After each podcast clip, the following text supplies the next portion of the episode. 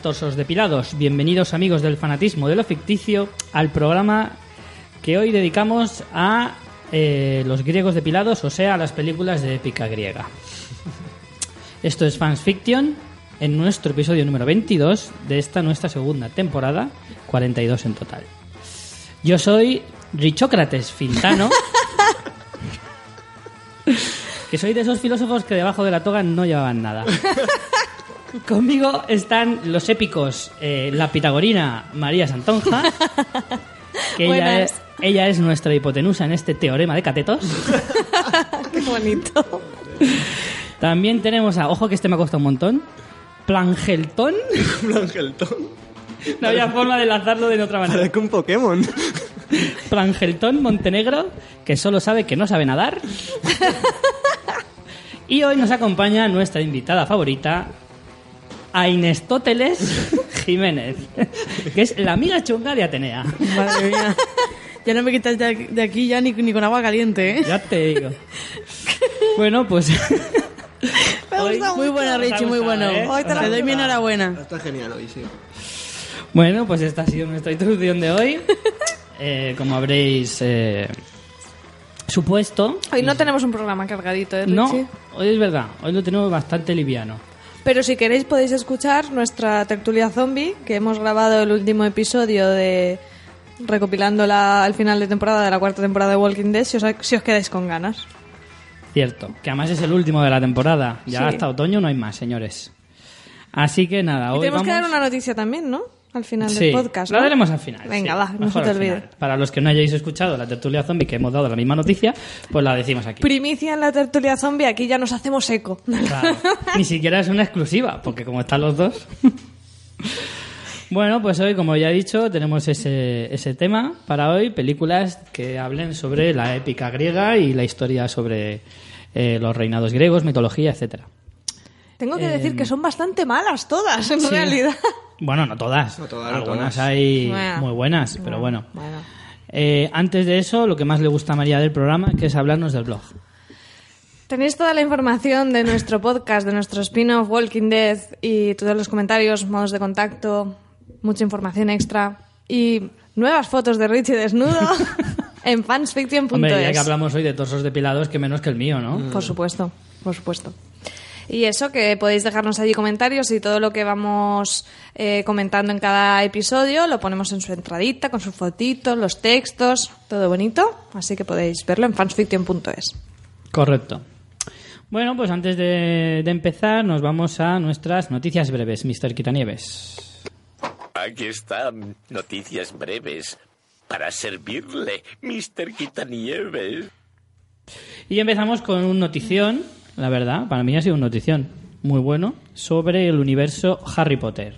Aina, cuéntanos. Bueno, ya veremos si es bueno o malo. A mí me da un poquito de miedo. ¿Mm? Porque, bueno, resulta que van a hacer otra, otra trilogía en, en universo Harry Potter que no tiene nada que ver con la historia de, de Harry, sino con un libro que hay eh, que es ficticio, pero que al final lo hicieron real. Ah, es ficticio, o sea, que realmente no pasó aquello. Es un libro del A que diferencia de hablan. Harry Potter, que es histórico, ¿no? Es- está basado, o sea, se supone que lo van a hacer eh, por un libro que sale en la saga, que es sobre animales fantásticos y dónde encontrarlos. Es ficción dentro de la ficción, Es Richie, ficción no dentro de la ficción. Entonces creo, o sea, no sé muy bien cómo lo van a hacer porque es un libro de 60 páginas, no tiene más, es un libretico Que sacaron para sacar pasta a los. Que yo- a yo los lo- fans. yo lo tengo. Efectivamente. Como yo Pero decía. Va de una especie de, de Entonces, de dragones, creo que- ¿no? Algo así. ¿Eh? He leído que va sobre una especie de domador de dragones, o es un personaje Es que concreto. se supone que van a hablar sobre el ficticio autor de ese libro. Ah, O mira. sea que no sé si es que la historia va a ir en relación con de cómo encuentra a los, a los animales o yo qué sé, a, lo- a los bichos y todo eso. No tengo ni idea ya de, de que... una trilogía de todo eso. A mí esto me suena un poco a que J.K. Rowling se ve que se ha quedado sin dinero. Sí. Seguro, seguro. No creo. Ha o sea, dicho, que oye, ha la oye, quiero apurar". hacerme una mansión de oro. no, qué mansión, yo quiero un, quiero un país entero para mí sola. Inglaterra se me queda pequeña. tele se me queda pequeña porque, hombre, no sé, igual luego es- está bien, ¿no? Pero no creo que tenga tanta... Que no da Chicha. tanto de tan- escena. no da tanto de sí. Tres películas Hombre, sí que es sean- un poco salvaje, ¿eh? Yo, No lo- creo, no yo sé. creo que es eso, que habla con Peter Jackson para ver cómo lo puede hacer bien. A mí esto me huele a que a eso, a que van a hacer eh, como en el caso del Hobbit para hacer más merchandising y, y Hombre, está más de claro, todo. o sea, está claro que intereses comerciales hay. sobre todo. Bueno, según la noticia de Fotogramas, que es de donde hemos visto esta exclusiva, eh, el personaje principal sería eh, Newt Scamander. el autor Que es del un mago. libro ficticio. Es un mago que, como, como bien decía Aina, eh, estaba mencionado en las películas de, de la saga de Harry Potter. Se supone que está prevista la- las tres películas, supongo que para rodarlas, para 2016 o 2017. No creo Hombre, que vayan yo, a estrenarlas así. yo diría que, o sea, yo podría decir que las cosas que... ¿Tú te has leído ese Eh, libro? Sí, ¿De yo lo 60 tengo. páginas? Yo lo ¿Y qué tengo. tal es? A ver, está muy bien, pero es un libro como si fuera un diccionario, en plan de eso Ya, de... más- más tipo guía de- que- claro, que tipo novela. guía, tipo... eh, yo qué sé, pues... La poke- la Pokédex. Los, lo- los dementores, pues ¿qué, qué es lo que hacen, dónde están, pues si son muy peligrosos, si no son... Siempre como guía de... mm, Te acercas, no te acercas, te mata, no te mata. Guía cosas del así. buen mago, ¿no? Sí, como la National Geographic, pero, pero así.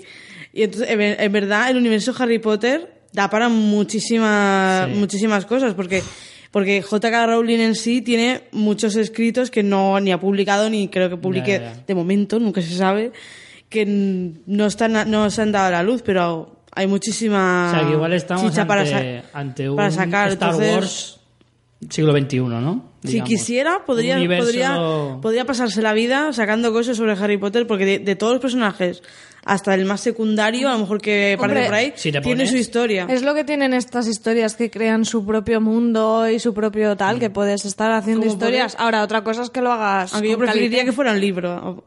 Yo prefería libro. Continuamos. Tenemos otra noticia bastante suculenta sobre nuestro admirado y querido David Duchovny. pues sí, ahora que, que va a acabar Californication su séptima temporada. Eh, este junio. Sí. Pues el nuevo proyecto que se lanza con él, o que quieren, no menos, eh, que es una serie que se, se va a llamar Aquarius, eh, producida por la NBC, en la que él será un detective, un detective de policía que va a perseguir a, la, gran figura ¿no? de psicópata de, de estadounidense que es Charles Mason. Y no sé, parece que va, va a tener cierta importancia lo que es el, el nivel de- del malo. Va a ir todo a través de ese personaje y él como que va a intentar pillarlo. Qué curiosidad me da saber quién va a interpretar a Charles Sí, Manson. sí. Yo creo que se lo, van a guardar, se lo van a guardar mucho ese, ese tema. Harían bien. Yo, sinceramente, Sí. me guardaría me guardaría eso como tema promocional. En plan, no digas quién es el actor ¿eh? y utiliza eso como, como arma promocional sería fantástico.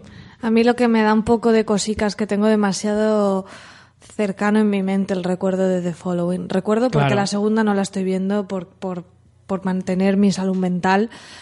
Pero no sé, este rollo puede estar o muy chula. Es como que por un lado digo, hostia, qué guay, actores ahí que molan, un True Detective. Y por otro lado digo, sectas, un The Following. Y como que tengo un demonio en un hombro y un angelito en el otro diciéndome, va a molar, no, va a ser una mierda. Y así. Yo soy mega fan de David Duchovny, Mm. incluso desde Expediente X, y, y ahora que se vuelve un poco a ese a ese género de policial y policíaco y, y de intriga y tal, lo que pasa es que en eso estoy un poco con María. Eh, True Detective tiene el sello HBO y esta serie va a tener el sello NBC. Mm. Claro. Y ahí está la gran diferencia. Por Sí. eso me inclinaría más a un The Following que a un True Detective. Yo creo que lo malo que va a tener esta, esta serie es que va a ser procedimental. Totalmente. Entonces ahí va a perder todo lo que es, todo lo que es en plan en el- la posibilidad Pero- de hacer algo interesante con un Pero en personaje realidad tan... no, si hacen como que es el caso la temporada, que Pero- hemos visto precisamente en True Detective que funciona muy bien, podrían Ya, hacerlo es guay. lo que Yo no, es yo lo no que dice apostaría por Richie. eso, ¿eh? Siendo la NBC no apostaría por eso. Yo creo que van a ir matando poco a poco a gente y como Sí. que, ¿sabes? Un capítulo con una muerte, un capítulo con una muerte y cosas así. Pero bueno, parece interesante porque a lo mejor van a mezclar un poco los dos personajes. El, el personaje autodestructivo de Hank Moody lo van a meter también, creo. O sea, no van a hacer una copia y un algo así como un añadido, pero que el personaje de, de Duchovny en Aquarius va a ser también un sargento de policía así con un poco con su vida personal tocada. Como debe ser, Hmm. como debe ser. Y aparte interesante también que son los Si no años... es un policía atormentado, ¿qué clase de policía? Por Dios. En los años 60 también interesante. Eso iba a decir, Mm. que claro, al ser toda la historia real de Charles Manson, tienen que irse a, una, a ser una serie de época, lo cual puede ser o muy bueno o muy malo. Porque a mí una- un canal público que se vaya a hacer una serie de época... Público. O sea, público en el sentido de que es una network, eh, o sea, en abierto, quería decir. Mm, sí. Mm, me preocupa, me preocupa bastante, ¿eh? Y luego el tema de la masacre, eh, bueno, el tema de Polanski y Sharon Tate, dice que no lo van a sacar todavía, eh, se van a reservar unas posibles tercera temporada o Yo según he mucho leído- más adelante. Según he leído en la noticia, decían algo así como que dependiendo de cómo vaya la serie. Sí. Si la serie triunfa y va por buen camino, se irán por ese por ese por esa historia argumental. Por eso me extraña muchísimo que vayan acaso por temporada. Mm. Eso no, no tiene ningún sentido. Aquí dice la noticia que se centra mucho en el personaje de, de la, fa- dicen de- del grupo este, ¿no? Que creó Manson, como se llama la familia, Mm. y que eso va a ser como el punto, Como el punto Following. central. Sí. Bueno, también la esperanza que tenemos es que, bueno, aunque sea de Network, tenemos que decir que NBC nos ha traído a Aníbal, sorprendentemente. Que por Sí. cierto, ¿os habéis fijado que ahora en esta segunda temporada ponen como cartelitos en plan eh, aviso de visionado con Ah, no, tal? no lo he visto eso. Sí, sí, ponen como un aviso como de contenido jodido. es que no sé la traducción ni recuerdo la frase en inglés, pero es como mm, preview, advice, no sé qué, no sé Sí. cuántos. Como Y lo avisando que es ponen a- para mayores de 18. no, pero no ponen para, para mayores siquiera, o sea, eso aparte. Pero ponen como. Pone algo como viewer discretionally o algo así, como en plan ver con precaución o algo así. Lo ponen al principio de- del Ver con episodio. cuidado, ¿eh? Sí, sí, Ver sí. con cuidado y cuando te vayas a caer del sofá. Lo pone al principio del episodio y cada vez que vuelven de publicidad lo pone. Que Parece que le digan rollo, cuidado te salpique la sangre desde la tele. Sí. Pero Por eso te digo que es de NBC y, y yo qué sé, ¿sabes? Se han atrevido a hacer Sí, y a sí, mantener a Aníbal dos temporadas. Eso Spartacus lo hacía. Y muy bien hecho. Spartacus, la serie Spartacus, que es del canal Stars, también lo hacía. Al principio del, del capítulo ponían que era que, que contenía imágenes de violencia y sexo explícito, etcétera. Bueno, continuemos. Y, eh, bueno, una noticia más local. María.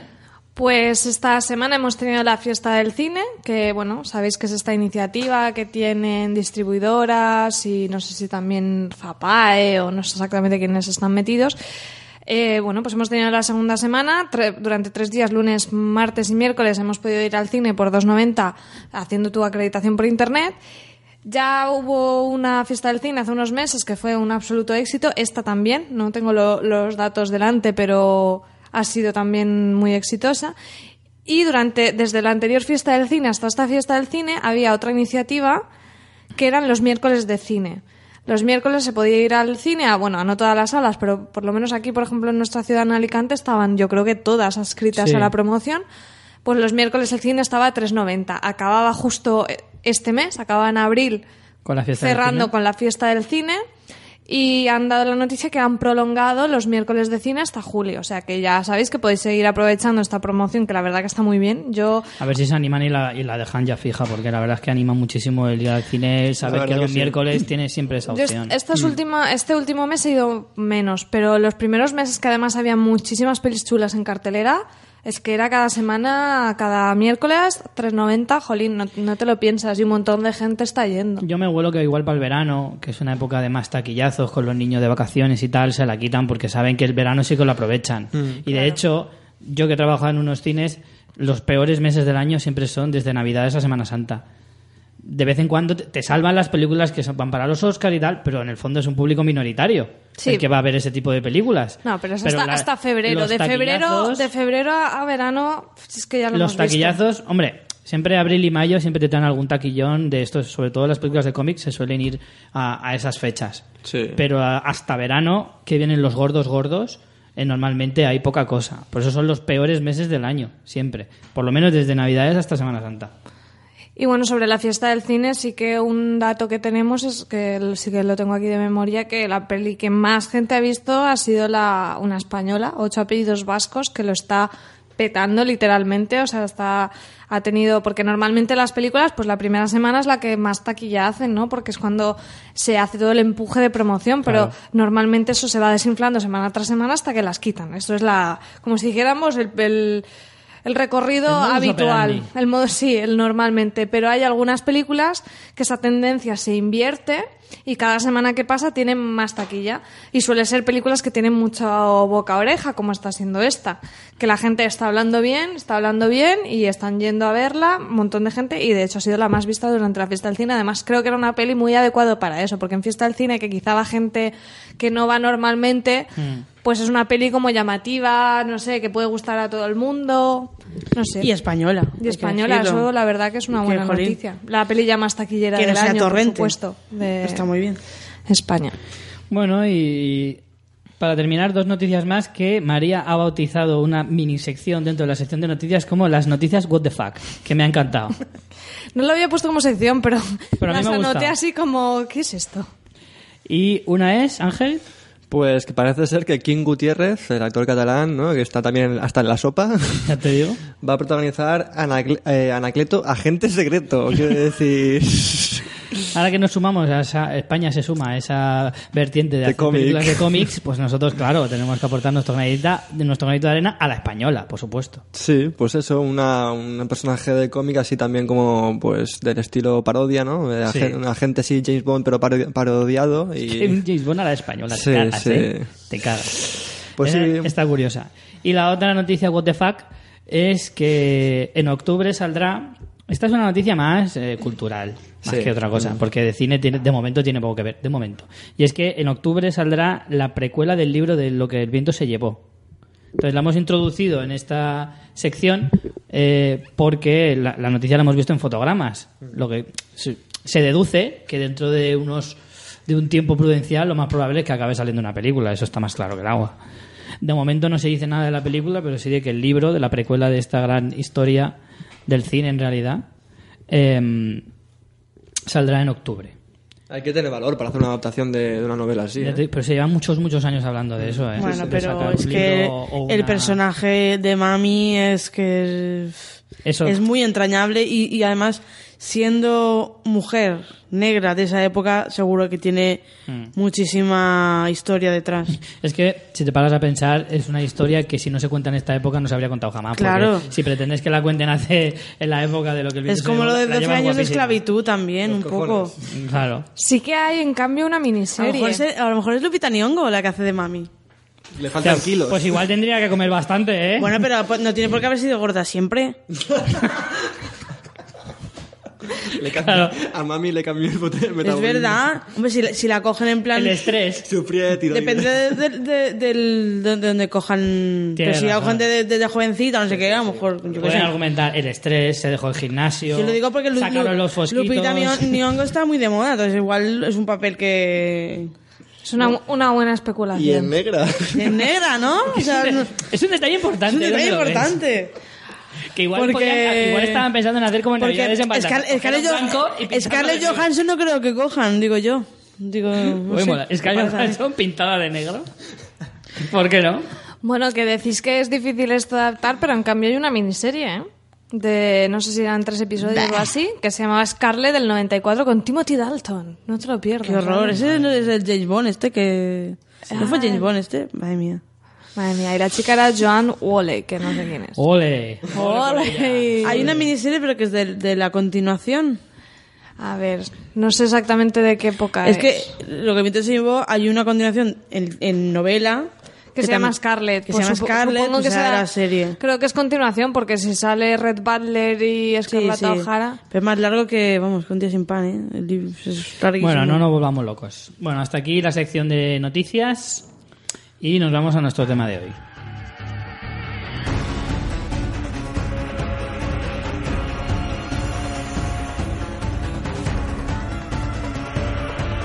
Bueno, pues eh, como decía al principio, hoy nos toca hablar de películas de épica griega.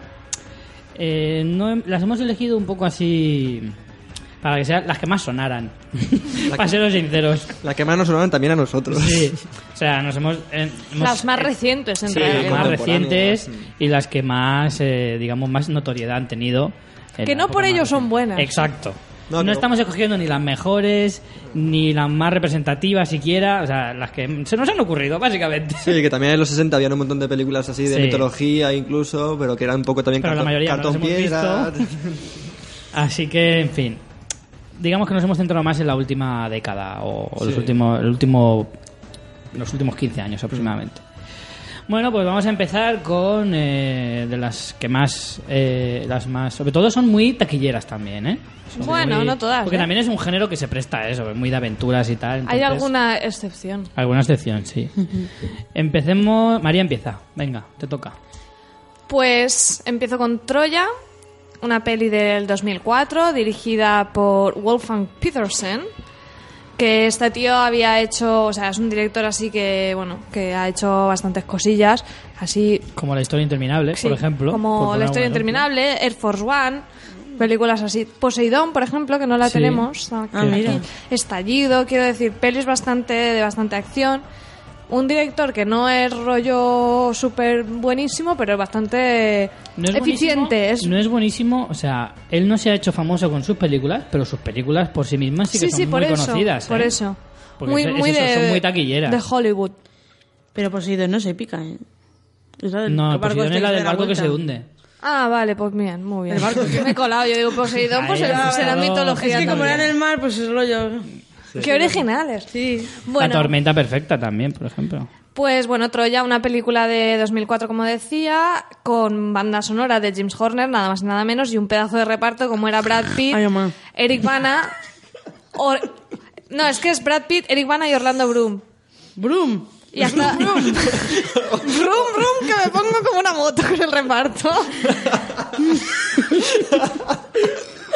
y Peter O'Toole, si te mola ese rollo. Peter O'Toole, si ya te gustan pasaditos, ¿no? Ay, no, por favor, ¿qué Bueno, pasa? Momento Remember ahí con Peter Y, O'Toole. y Sean Ben, que por supuesto muere, ¿no? Hombre, no, no muere. No me acuerdo, muere. pero estaba pensando que muere, no me acuerdo no, qué no, no, personaje no muere hace haciendo este de. Ulises. Hace del personaje de Ulises, no muere. Ah, no, no muere, no muere. No ¿Tú estás muere. seguro de eso? No, no, no, Estoy no. muy seguro de eso. No, no. Hombre, claro, no puede morir. No, yo vi una vez un- una gráfica en internet de todos los personajes que había hecho Son Ben y solo se muere en la mitad. es verdad, solo se muere en la mitad. Bueno, como su propio nombre indica, Troya nos cuenta pues la historia épica de Troya en el año Hostia, no lo habría imaginado en la 1190 y vida. Yo pensaba que iba a ir de, yo qué sé. Y bueno, pues es esta historia clásica griega, pues de, de, de, Ul- de Ulises, digo, de Aquiles, El caballo de Troya. el caballo de Troya y la mítica. Bueno, no os la voy a contar porque todo, Paris. todo el El mundo poema, sabe. el poema está escrito por un tal Homero, no sé si os suena. Oye, no hemos es dicho- el de los Simpsons. No hemos hablado de Elena de Troya, que también es una chica muy guapa. Sí. ¿Qué? ¿Da tiempo, mujer? ¿Qué prisas? Es Diane Kruger, una actriz alemana que bastante buena chica esta. Me gusta bastante Sí. esta chica. Hace poco, hace poco ha hecho la serie de The Bridge. Que yo la, vi, le han dicho que está muy bien. que yo la vi y la Ah. verdad es que hace un personaje Tenemos... hace un personaje bastante curioso y bastante currado porque el personaje está un poco perturbado y lo hace muy bien, ¿eh? Esta chica que hasta hasta ahora solo ha hecho películas, o sea, es conocida ella, Pero muy trabajó con secundaria. Tarantino, ojo, Sí, Malditos Sí. en Bastardos. Malditos Bastardos. Qué buena. Pero es una actriz como que como que le falta un poquito, De empuje. pero me parece muy buena actriz, ¿eh? Sí, a pesar sí. de lo guapa que es y todo eso, que no solo es eso, me parece muy buena actriz. Pues bueno, esta película era pues de eso, destinada a hacer un montón de pasta, porque estaba además, por, ejemplo, no es casual que sea en el 2004 salgo Orlando Bloom, a lo mejor ahora pues no es una cosa que nos parezca súper llamativa, pero veníamos ahí de todo el subidón de... Justo. Era la segunda película justo. Claro, es, es justo lo que hizo, me parece, después de El Señor de los Anillos. se No, no, no, se estrenó la tercera. mm, esta se estrenó allá por abril-mayo. Eh, de hecho, creo que fue en mayo. Y el diciembre anterior se estrenó la tercera del Señor Ah, de o los sea, Anillos. la- bueno. Estábamos en pleno apogeo de, de cine de también medieval, de épica y tal. Y de hecho, Troya inició una vertiente en esa época de Sí. Alejandro Magno, de la que hablaremos ahora también, del Reino de los Cielos y un montón Sí. de películas de este estilo que no todas fueron Pero buenas. ya no fueron. Ya vimos igual. en el Reino de los Cielos qué pasa si dejas a Orlando Bloom de protagonista. Efectivamente, efectivamente. Jolín, pobrecito, eh. No, no, pobrecito no. Ya, pero es que pobrecito este- nada. pero es que este personaje era tan odioso. Pero que lo se hacía comió bien, lo hacía bien, lo hacía bien, era pero odioso. París. el Me personaje- pareció una película total y absolutamente prescindible, en todos los sentidos Bueno, humanos. a ver, si no está París, no se monta la que se monta. No, no, el reino La de los película, cielos. Reino de los Ah, Cielos. vale. Vale, vale. Yo Pensaba que decías Troya, digo, no, hay No, no, París. No, Troya es una buena película. Pero ya está muy bien. Bueno, yo creo que Troya es una película que te, que te da lo que te esperas, pero, pero esto que parece muy obvio, muchas veces en este tipo de películas no te lo encuentras. No entretienen, son aburridas, son pretenciosas, y yo creo que Troya y tenía muy claros sus objetivos. Por eso un poco el director que, que decía, que no a lo mejor es un súper gran director, pero las pelis que hace... eh, no sé, tienen un buen empaque y son lo que son. Entonces, a mí es una peli que, me- que disfruté mucho. O sea, tiene, tiene la acción, tiene la épica, lo que te digo, la banda sonora ahí de James Horner. A mí, a mí me, La recuerdo que la disfruté también, mucho. Sí que es verdad que no la he revisto de, al- con Yo el una tiempo. no sé cómo habrá envejecido. Es una película que he visto muchas veces. Sí. Porque a mí también. es lo que tú está muy bien apuntado por tu parte, María. Gracias. De nada. Que, que es verdad, es, una- es un director, y a mí yo creo que es un director muy eficiente, que es justo, te da justo lo que el público quiere. No, no promete nada que luego no te da. Es lo que tú- no es pretenciosa, no intenta eh, in- no, no intenta ser histórica tampoco. No. Sabes que es una película palomitera y es a lo que tú te sientas en la butaca y te Y da justo. por eso. Y aparte que está muy bien medido las escenas de acción, con las escenas dramáticas, con el lenguaje que emplean también, que en estas películas muchas veces o pasan hasta el culo de hacer un lenguaje Correcto. ad- adap- adaptado a esta época, que es así un poquito eh, más bonito, más, eh, más adornado, Sí. pero sin, sin pretender ser un poema, cosa que no eres capaz de hacer. Cosa que en otras películas también se ha visto y es una cagada. Mm, sí, Luego, sí. aparte, es eso, la música, la ambientación, los personajes, los Eric actores. Bana, tengo que decir el que me encantó aquí, ¿eh? Eric Sí, sí, Bana sí, aquí sí, me encantó. O sea, de hecho, a mí, para mí, Héctor es el personaje de Troya. O sea, No más que acuerdo. Aquiles. No, para mí sí, no estoy de para mí mucho para más. nada. De hecho, sé que vas a defender muchísimo a Brad Pitt Es como que- Aquiles y para mí no no está no no lo hace suficientemente bien sí que te da el chulesco pero no sé Lo que pasa es que yo creo que es que Eric Bana sorprendió más, porque yo por lo menos a Eric Bana no lo tenía tan Presente, presente sí. como a Brad Pitt, porque Brad Pitt ya sabíamos que era buen actor y lo que haga lo que haga De lo hecho, hace bien. Eric Bana dejó yo de Eric- estar presente después de eso y de Hulk. Dijo, bueno, yo ya Claro, aquí me bajo, Es yo como ya hace- paso. hizo una película tan épica y, y lo hace muy bien, pero luego como que ya no ha hecho así... Bueno, hizo la, la de Ana Bolena y tal, que también está Mm. muy bien, pero... la de. Múnich también Múnich Eric Bana, Bonnie. yo creo que es que es un actor que no ha tenido mucha suerte. Que ha elegido muy mal ser. sus papeles. Yo ¿eh? creo que sí, porque no es mal malo, actor, no es malo, mal ¿no? actor, pero no ha elegido muy bien sus papeles. Para nada. Pero en cambio tiene mucho nombre. No sé si es porque el nombre es bonito o qué, pero todo, no sé, Eric Bana es bastante conocido para lo poco pero que ha tiene hecho. muy poca presencia en Hollywood. Es eso, no, no- tiene muchas películas en las que sí que puedes decir sale Eric Bana, pero no recuerdas ningún gran papel suyo. No, a es pesar de que es eso, deja, deja buenas sensaciones siempre. Sí, deja, buena, deja huella, siempre. Y sí, pero es eso, yo creo que no ha tenido suerte. No, sobre todo yo destacar el personaje de, de Aquiles, que yo creo que como tú ponías en el guion se come, la- se come totalmente la película, ¿no? Quiero decir, el personaje de Brad que- Pitt... No sé, todo lo- todas las secuencias que sale Brad Pitt son magistrales desde el minuto uno, ¿sabes? Que, que es esa- Con el, con el esa- sobrino, eh, que es, claro. entre comillas, sobrino. Sí. Y esa batalla uno a uno, ¿no? También que, La- que las- aparece, están muy bien las que ves esa pereza. ¿no? Esa, ese ego que tiene Aquiles, incluso... Hasta follando tiene, es un sobra. O sea, A mí me encantó una, una cosa, un detalle del personaje brutal, que fue la conversación con su madre, que es Julie Christie, por cierto.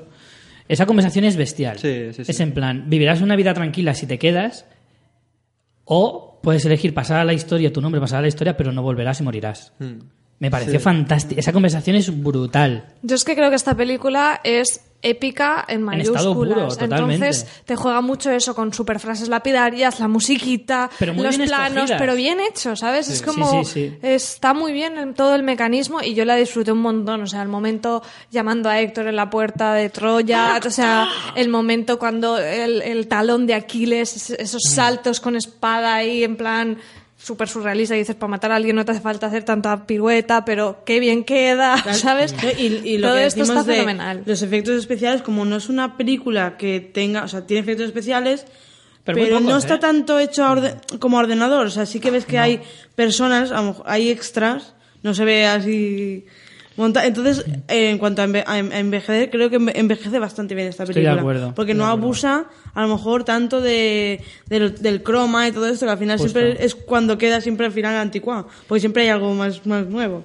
Estoy muy de acuerdo en eso. Es una película que con 10 años que tiene ya, es verdad que envejece muy bien. Que es una película que si la ves ahora no te parece que tenga 10 años. Y sin embargo, hace 10 años te ves una película Claro. del 94 y dices, ostras, sí que te chirría Sí, bastante. yo creo que es eso, que tiene una producción muy acertada. O sea, o sea, hace derroches de, digamos, de energía cuando tiene que hacerlo y cuando no, no los hace. Por ejemplo, los trajes no son espectaculares eh, en desmesura, ¿no? Eh, Vemos, a lo mejor, comparamos con otras películas que hablaremos y ves, ¿sabes? Una Pero cierta... te más realismo también, porque al final. Sí, es- sí, sí, por eso Es una, que- es una guerra, no vas ahí a. Sí, sí, por eso digo que no- Curiosamente que no es dices lo del vestuario estuvo nominada, ¿eh?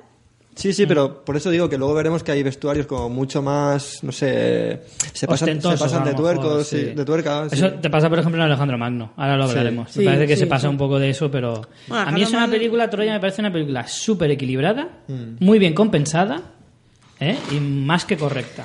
Yo Sí, sí, sí. siempre me acuerdo de, este, de este- en esta película que yo tenía una, tenía una amiga, bueno, no la tengo, pero que ya no tenemos tanta amistad, Vale, no murió ni nada. que de- a ella no le gustaba Brad Pitt y aparte decía que era feo, ¿vale? Y yo ¿Y- y me acuerdo cuántos ojos que... le faltan en la cara a esa mujer? No, o sea, yo cogí y me la llevé a ver Troya y cuando se está a punto de chingar a la, a la, a la monja, le dije, dime ahora en la cara que este hombre es feo, por favor. Porque si ya dejo de ser tu... Creo que por eso a lo mejor dejé de ser su amiga. Oye, Porque digo una, cosa, digo una cosa, Esa película estuvo a punto, a punto, a punto de poner de moda las minifaldas en los tíos. Ahí lo dejo. Yo lo Ahí apoyo, yo lo, dejo. apoyo. Pero si solo un Bra- como Brad Pitt, ¿eh? si no, no, te no. jode, no se ha jodido. No nos pasemos. bueno, pasamos a la siguiente. Vamos allá. Venga, pues de la que estábamos hablando, la que estábamos nombrando constantemente, Alejandro Magno. Pues Alejandro Magno de Oliver Stone del mismo año. No, de 2006, fue, fue un par Aquí de tengo años después, 2004 creo. también puesto. Según Film Affinity 2004, ¿Sí? según Ah, pues Wiki... entonces me lo he inventado yo de 2006. Según Wikipedia... No veo el año Wikipedia. Yo recuerdo- Sí, 2004, Richie. Recuerdo que esta película, bueno, sería 2004, pero se estrenó en enero de 2005. Recuerdo que fue Puede en menos de un año de Troya, es cierto. Sí, yo he puesto Puede aquí ser porque 2006, esto no sí- sé por qué, pero sí. Si fue más tarde en España, no lo sé.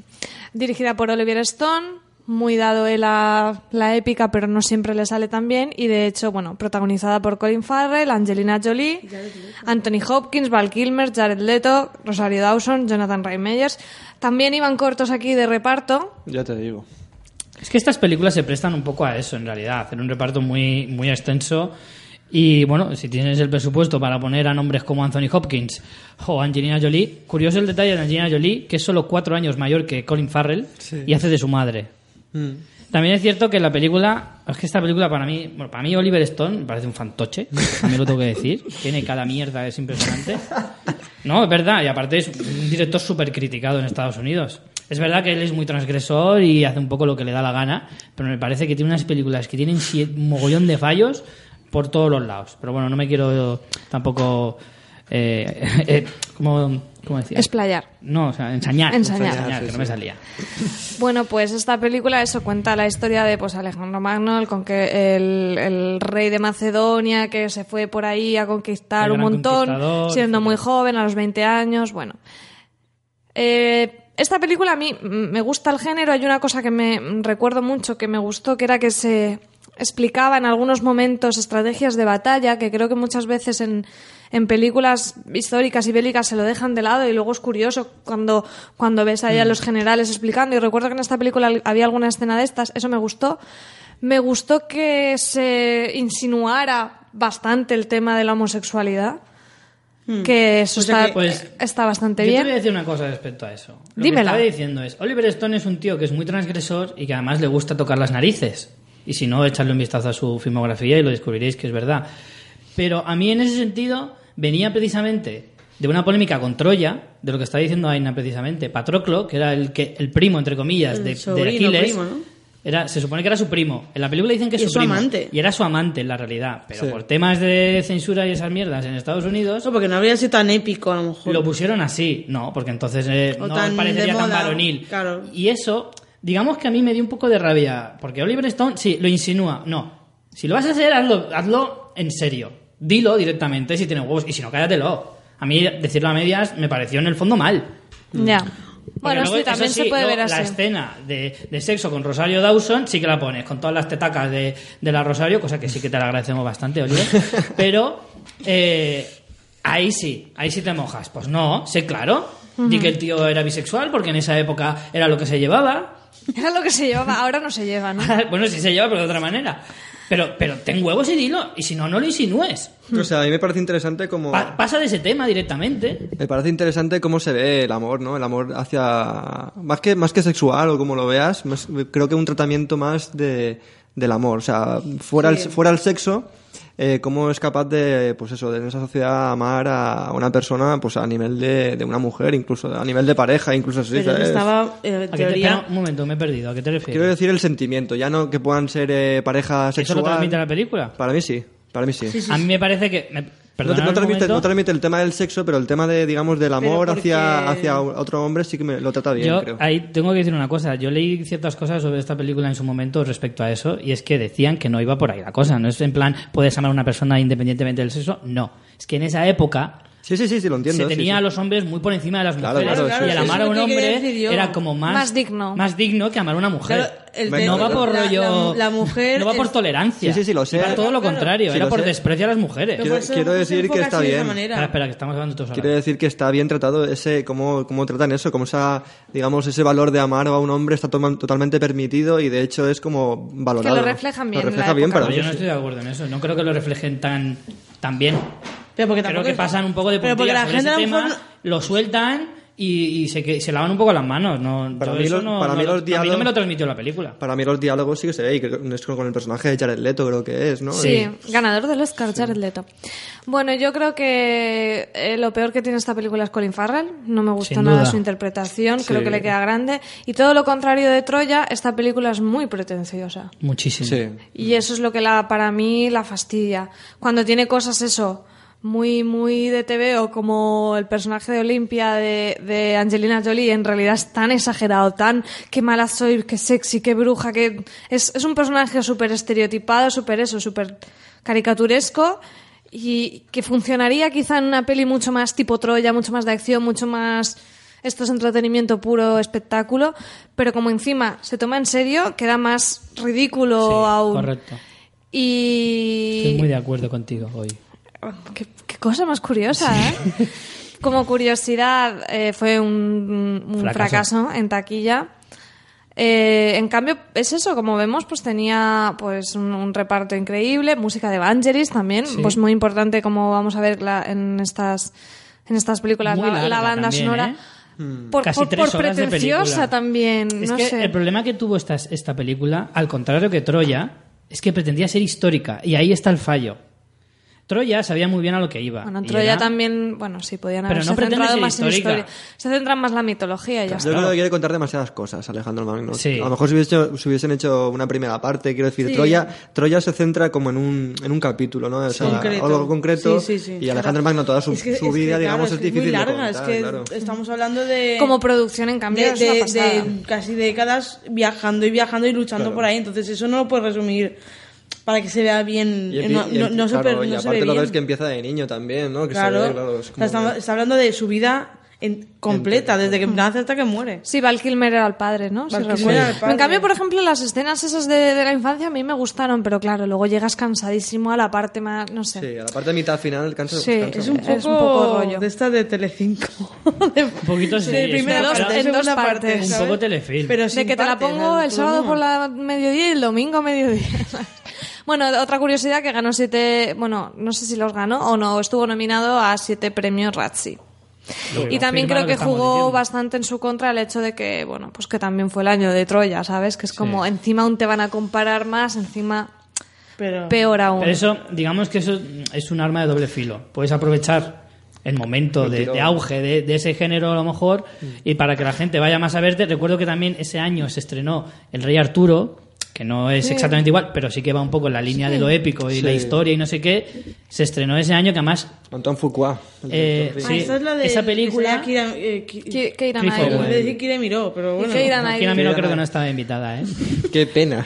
que también Que una cosa sí que compartía con esta película. El Rey Arturo se vendió como una película histórica. Sí, sí. Para contar la verdadera historia de Artorius y toda esa Mm. Y un poco creo que Alexander quiso ir por ese lado y no le salió igual de bien. Quería contarte la historia del personaje histórico, no el personaje inventado ficticio. Sin embargo, para mí, lo, como decía, o sea, en realidad todo eso pues tiene muchas cosas que podrían mejorarse, pero tiene cosas muy buenas, eso como la producción y todo esto, la música, hay muchas cosas que están buenas, incluso la dirección no es mala. Eso, la historia podría estar mejor resumida, pero encima, como la interpretación no, no te la crees, no, es lo que te hace más insoportable 173 minutos. O sea, porque si el actor estuviera más bien, aunque a lo mejor digas han pretendido contar demasiado, no sé qué, pues tira que va. Pero cuando no te estás creyendo al actor desde la primera escena, pues ¿cómo, ¿cómo vas a Que no sé aguantar eso? No sé si recordaréis que cuando era adolescente le ponían una peluca rubia que parecía salido de, de hacerse las mechas de la peluquería y luego cuando es más mayor, un melenón que dice, madre mía, parece el cuarto de lo comía y, y- decía, pero tío, No, que parece que se ha tintado con agua oxigenada, tío. Sí, sí, sí. Parece de la, de, la- de la época glam o algo así. Bueno, pasemos a la siguiente. Esta es más reciente todavía, que es 300. Bueno, para mí, eh, la película dirigida por Zack Snyder en 2010 también contaba con un buen reparto. Que, Pero no eran tan conocidos. Exacto, no eran, eran- son conocidos ahora. Fassbender, no me Claro que acordaba sale. yo. Sí, sí, sí. Tengo que es volver a verla. María acaba de morir ahora mismo. Sí, hay un chaval Morir, ya resucitado. morir de amor. Eh, Fassbender locura, el locura, es locura. El personaje melenudo. eh, Sí, sí, sí. que era un poco así el que hacía las bromas con el hijo del capitán. Al que le cortan la puta cabeza. No, no, no, ese es el hijo del capitán. Ah, vale.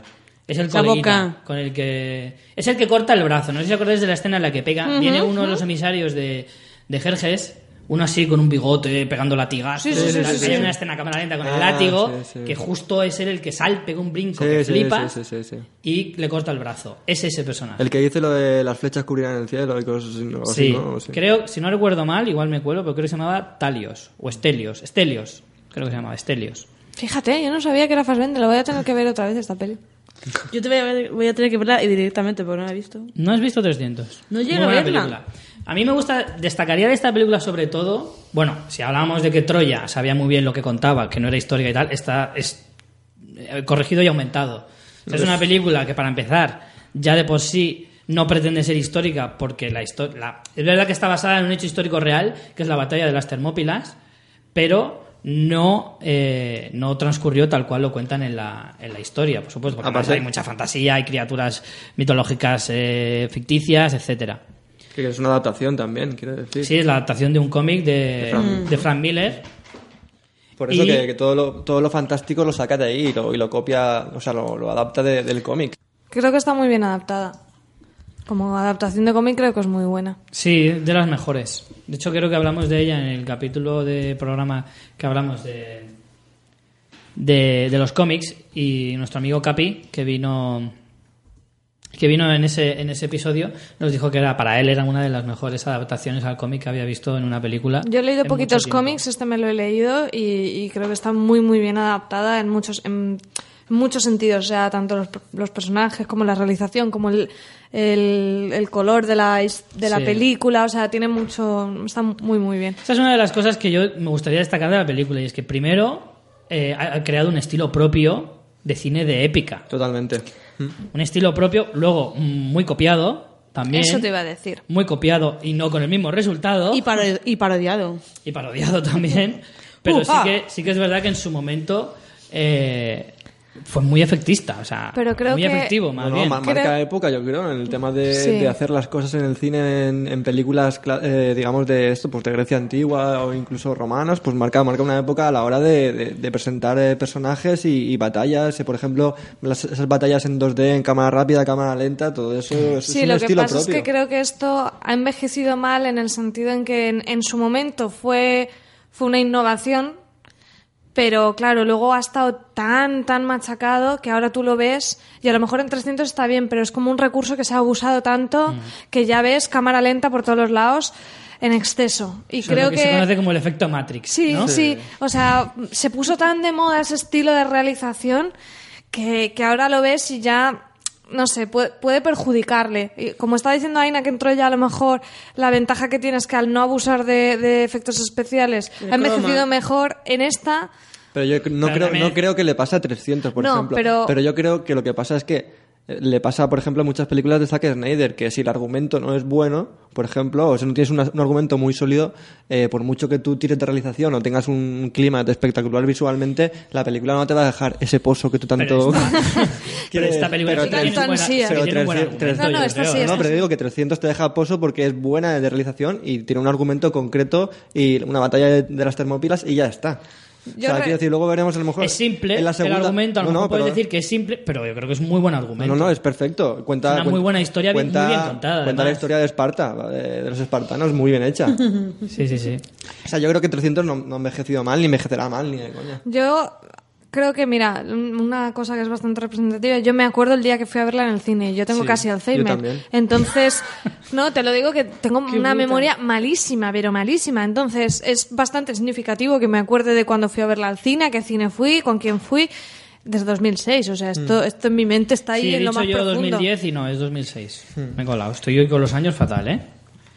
Pues sí, yo, eh, bueno, como decíamos eh, del, del reparto, que es verdad que en, en esa época, en el 2006, no era muy conocido. Gerald Butler en ese momento no era tan conocido. No, y, lo- luego ha Había empezado a hecho hacer... poca cosa Es conocida el, hasta el ese personaje momento. que le... Y que mejor le que no hubiera hecho mucho después, porque ha hecho cada mierda después este hombre que No, de verdad. Yo creo, pero oye, pues ahí donde lo ves, yo creo que es un actor que hoy en día tiene bastante éxito y que mucha gente va a ver películas. Hace mucha Sí. comedieta él, ¿eh? romántica y chorradas que Hace no mucha comedia romántica, nada. pero aún así es muy buen. Mira, trabajo también, por ejemplo, en con Guy Ritchie, Con en Guy Rock and Roll, Ritchie, que está ¿eh? bien. Incluso antes de, antes de Rock and Roll, antes de 300 ya había trabajado con Guy Ritchie, creo. Y la de un ciudadano ejemplar, creo que también la ponen muy bien, aunque Sí. es una peli palomitera, pero que la ponen muy bien. Sí, Eh, Sale Cersei, ¿no?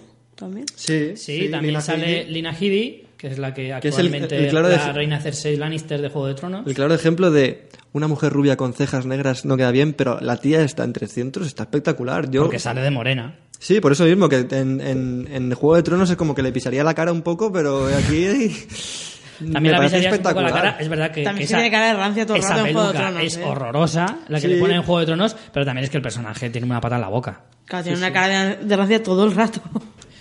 Sí, que, hace, Eh, que hace un personaje totalmente eh, increíble, ¿no? Sí, Eh, está muy bien el ves un personaje de ella. femenino totalmente bien hecho, bien trabajado. Espartana, es Sí, como, sí, vamos sí. a ver. Es verdad, una mujer muy fuerte, una mujer, es verdad que representa ah, muy bien lo que, Es lo que, actriz lo que el esta, personaje ¿eh? te lo exige, ¿no? Sí, es una, sí, es una tía que tiene ese punto de atractivo, con ese carisma también que se ve muy reflejado en, en por qué ese personaje de la reina fue importante también históricamente.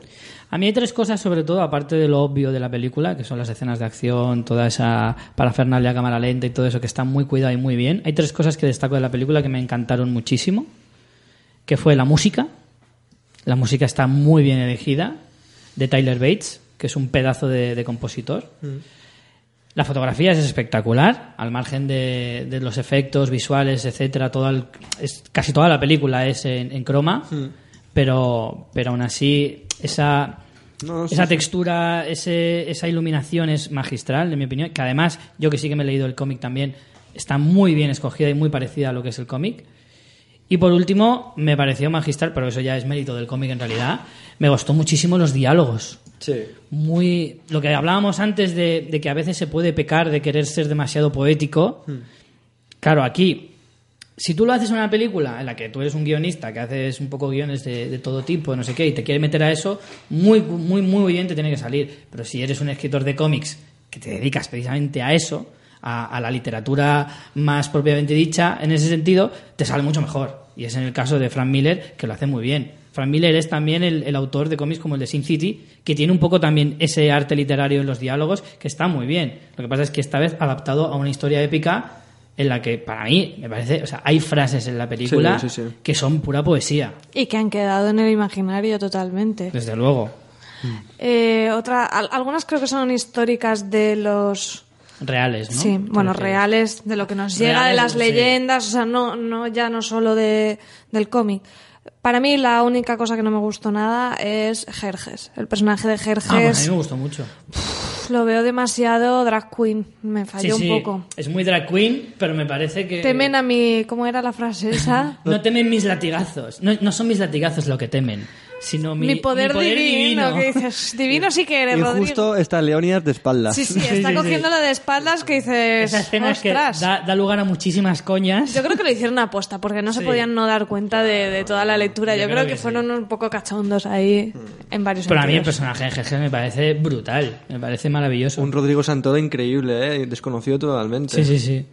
Rodrigo Santoro que... Este chico es bueno, ¿eh? Este- Rodrigo Santoro Rodrigo que se le, se le conoce poco, Se le conoce por un anuncio de Chanel. por anuncio de Chanel, por haber salido en Perdidos, por ejemplo. Sí, un capítulo totalmente que en fin, Olvidable. aparte, Sí. aparte de la serie. Sí, seguro, Eso sí que era relleno pero seguro de que todo el mundo, son Pero tonterías. seguro que todo el mundo se acuerda de ese capítulo. Sí, sí, sí. El de la araña que pica a, a dos... A, Pero yo a Rodrigo Santoro y a su novia, Mm.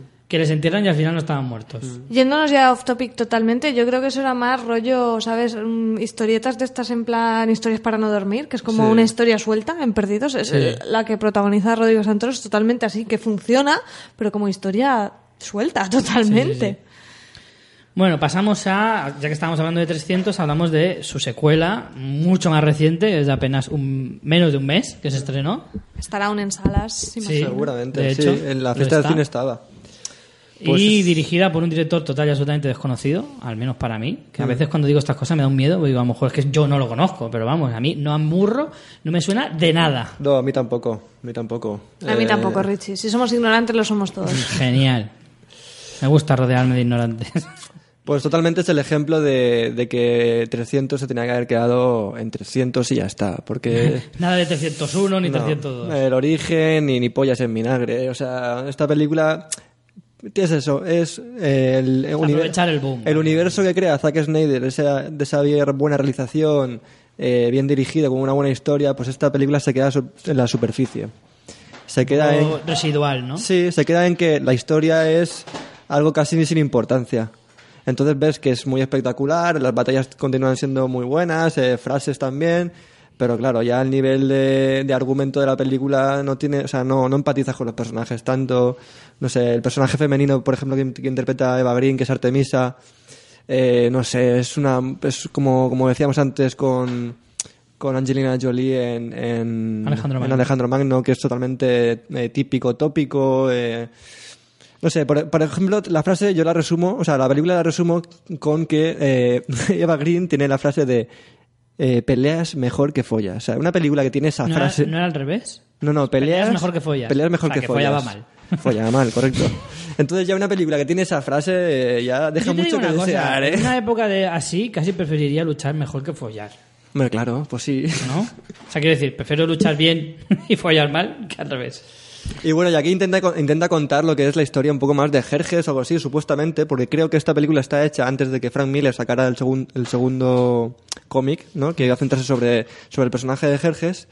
Y parecía que iba a prometer más en ese, en ese aspecto, pero se centra también un poco como en la parte griega. En, Pero es posterior a la historia de 300. Sí, es, como Es que yo he oído primero que iba a ser precuela, luego Es que, que iba a, a- a ir al mismo tiempo que la historia de las Claro. Termópilas y al final creo que... Aprovecha las dos cosas, aprovecha que sea secuela y precuela. Entonces ves como antes de ves la historia de por qué Jerjes es un, un hijo de puta, ¿no? Porque es porque Temistocles eh, mata a su padre, eh, a Darío, el rey Darío persa.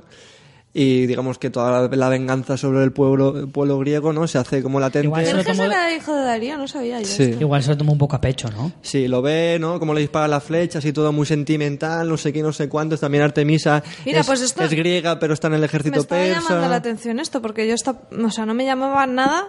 De hecho, pasaba de verla, pero esta historia de Jerjes sí que me parece más interesante. Pues no, no, eso pues no se ve, no se ve, no se ve. Ah, Se vale. ve el crecimiento este, por ejemplo, igual que en, en 300 veíamos el crecimiento de los espartanos, ¿no? Cómo, cómo nacían, cómo se convertían en guerreros y tal. Pues De aquí, no aquí en el, en el tema de Jerjes, en el tema de persa, se ve como Rodrigo Santoro, de, de hecho se ve Rodrigo Santoro como en persona real, no Jerjes, se ve con pelo incluso y com- se ve como esa conversión a un, a un semidios. Pues eso hubiera sido interesante. Está muy interesante esa parte, pero la cuentan al principio y ya se olvida. Jerjes deja de aparecer, de hecho. Artemisa se queda como el personaje principal y ese es un fallo, yo creo. Y entonces también se explica un poco la zona, o sea, la parte de la vida de Jerjes en la que la adolescencia le da por los piercing. Sí, claro, es que es eso. O sea, en plan, hombre, yo no entiendo, ¿sabes? En plan, matan a tu padre y estás en, es- en esa época rebelde que dices, pues ahora voy a hacer lo que quiera y me hago 825 piercings. Yo creo que fue un, un Erasmus que se pilló en Tenerife, creo. se pilló un Erasmus en Tenerife y dijo, viva la vida, ¿sabes? Yo eh, no he visto esta peli, pero un amigo el otro día me la resumía diciendo que era voy con un barco, no te gano, voy con dos barcos, no te gano, venga, voy con todos los barcos. Sí. Y luego su otro resumen era O que... sea, es un hundir la flota a lo griego, ¿no? Sí. Es que lo malo que tiene esta película es que toda la acción se centra en el mar. Y eso es un castañón. O sea, no. Para mí, para mí no es interesante, ¿sabes? Pues Es yo fíjate que esta película la O lo esperaba hacen con mal. ganas y poco a poco se me han ido quitando todas. normal, normal. Es que yo creo que esta es la que, eh, con la promoción de esa semana, si vas, te vas con todo el subidón, pero si no, luego ya, si ya no la has visto, dices, pues da igual, ya tengo otra, ¿sabes? Como que se te quita. Luego también me han dicho que la escena- me han dicho que es la escena de, de sexo más gratuita de la historia. En plan, ¿tú unes a mi ejército? No, follamos. ¿Tú unes a mi ejército? No, venga, hasta luego. Sí. Entonces ya con este resumen que Ahora, me han eso hecho... Sí, eso sí, a Richie le, merecía- le merecería la pena ver esas tetas de Eva Green que son espectaculares. La Green es una diosa, pero además de verdad. Me encanta esa mujer. Y yo por sus pechos pago entrada. Es cierto. De todas formas, hablando de escenas gratuitas de sexo, me estoy acordando de una película, la de Shooting Up, esa de Cliff Owen con Mónica Bellucci, en la que se pueden a chingar en mitad de un tiroteo. Eh, Ay, magistral me me pareció la aquello. explicaste eso. Magistral. Pues a mí la Eva Green Magistral. esta no me parece tan guapa, ¿eh? ¿Quién, Eva Green? A mí me parece una pedazo A mí tía. guapa no me parece, pero sus senos son sus senos. No sé, a mí O sea- no es guapa, es, es como, No, como no. solíais decir las chicas, Por lo menos no que- es guapa, pero tiene encanto, tiene un no sé qué, qué, qué sé yo. Por lo, por lo menos caracterizada de esta... Artemisa. De Artemisa es... Recordar a Eva Green, por Más ejemplo, en blanca Casino, que- en Casino leche. Royale, en Casino Royale con Daniel Craig, salía impresionante. Para mí lo que dice Aina es muy blanca, para mi gusto. Es No, no las por blanca, pero aparte de blanca es que tiene cara de, de mustia. O sea, Sí, de seca. de seca. A lo, a lo crepúsculo, es que miela. Se ¿eh? pone no, vagina- no, no. Es que ahí Se pone vaginesil, seguro. es un poco, es un poco sin sajo. No tengo problema con las, con las chicas blanquitas, pero esa no me gusta. A mí las blanquitas, en fin, vamos a seguir por aquí. Em, bueno, seguimos. Furia de Titanes. Furia de Titanes y señora. ¿Queréis palomitas? Toma palomitas. Iba a decir Furia de Titanes y Señora, quiere decir su secuela. Mm, no sabía decirte cuál de las dos me gusta menos. Sinceramente. Tú has elegido el tema este para hablar Sí. de pelis, criticar y todo eso que te gusta tanto. Sí, sí, sí. Mm. Tengo que decir que a mí este es un género que me encanta. O sea, a mí las películas de épica griega me, me chiflan. Pero rara vez salgo tan reconfortado como con Troya o 300. Es que Troya creo que fue la primera y la única.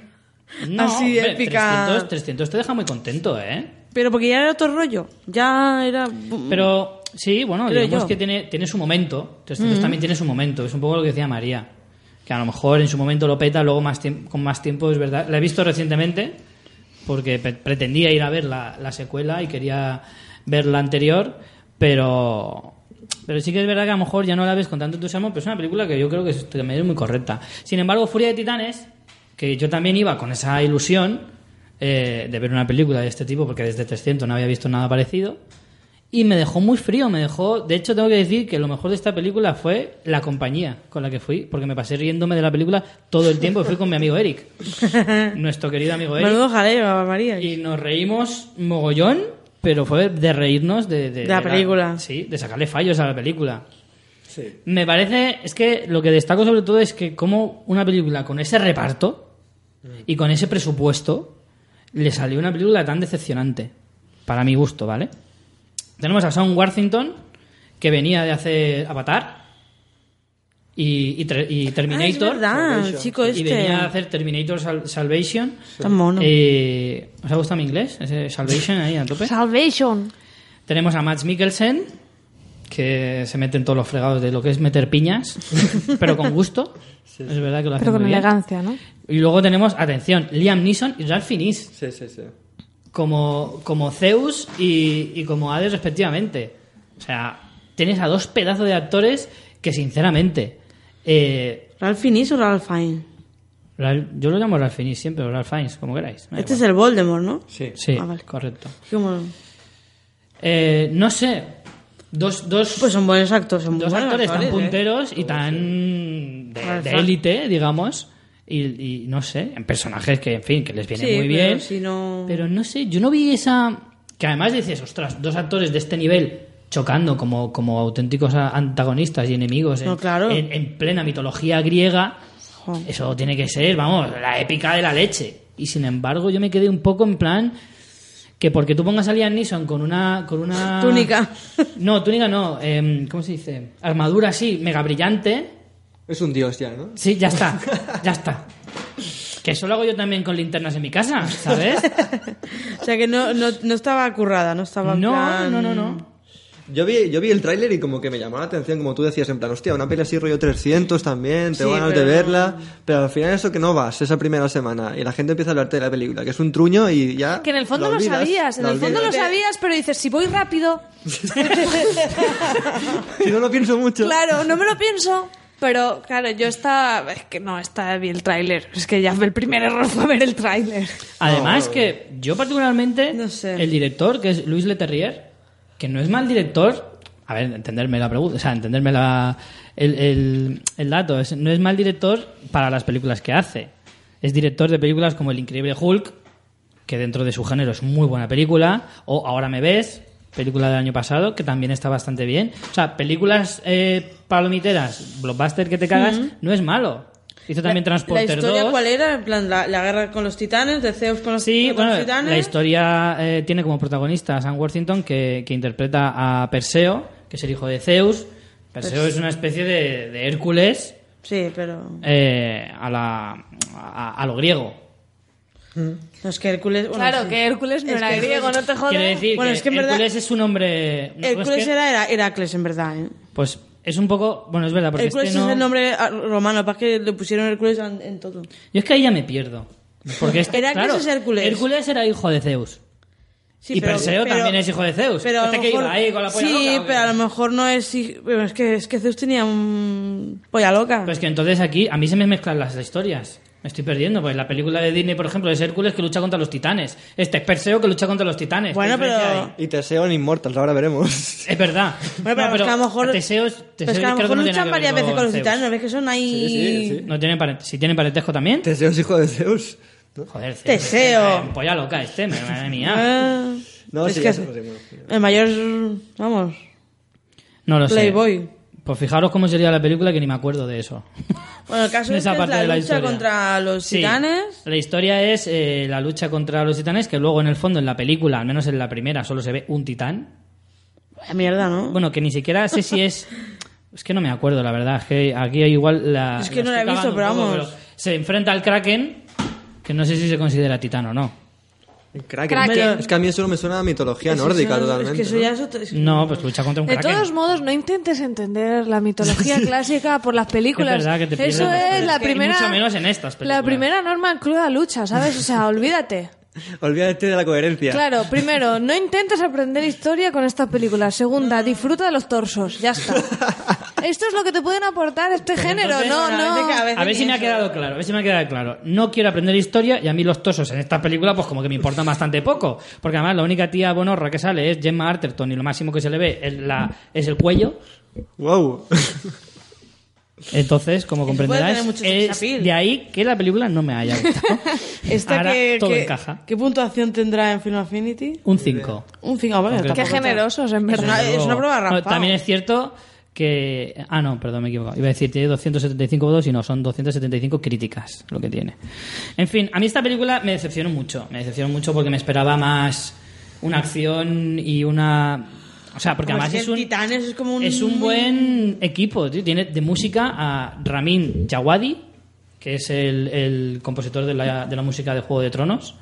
Y la verdad es que la música de esta película tampoco es que la recuerde como de las mejores que de este, de este género. Pero bueno, a mí la película me dejó bastante frío. ¿No lo habéis visto ninguno? No. ¿Solo la he visto yo? no. Yo he tenido la desgracia. Al final me pasó un poco eso, que no...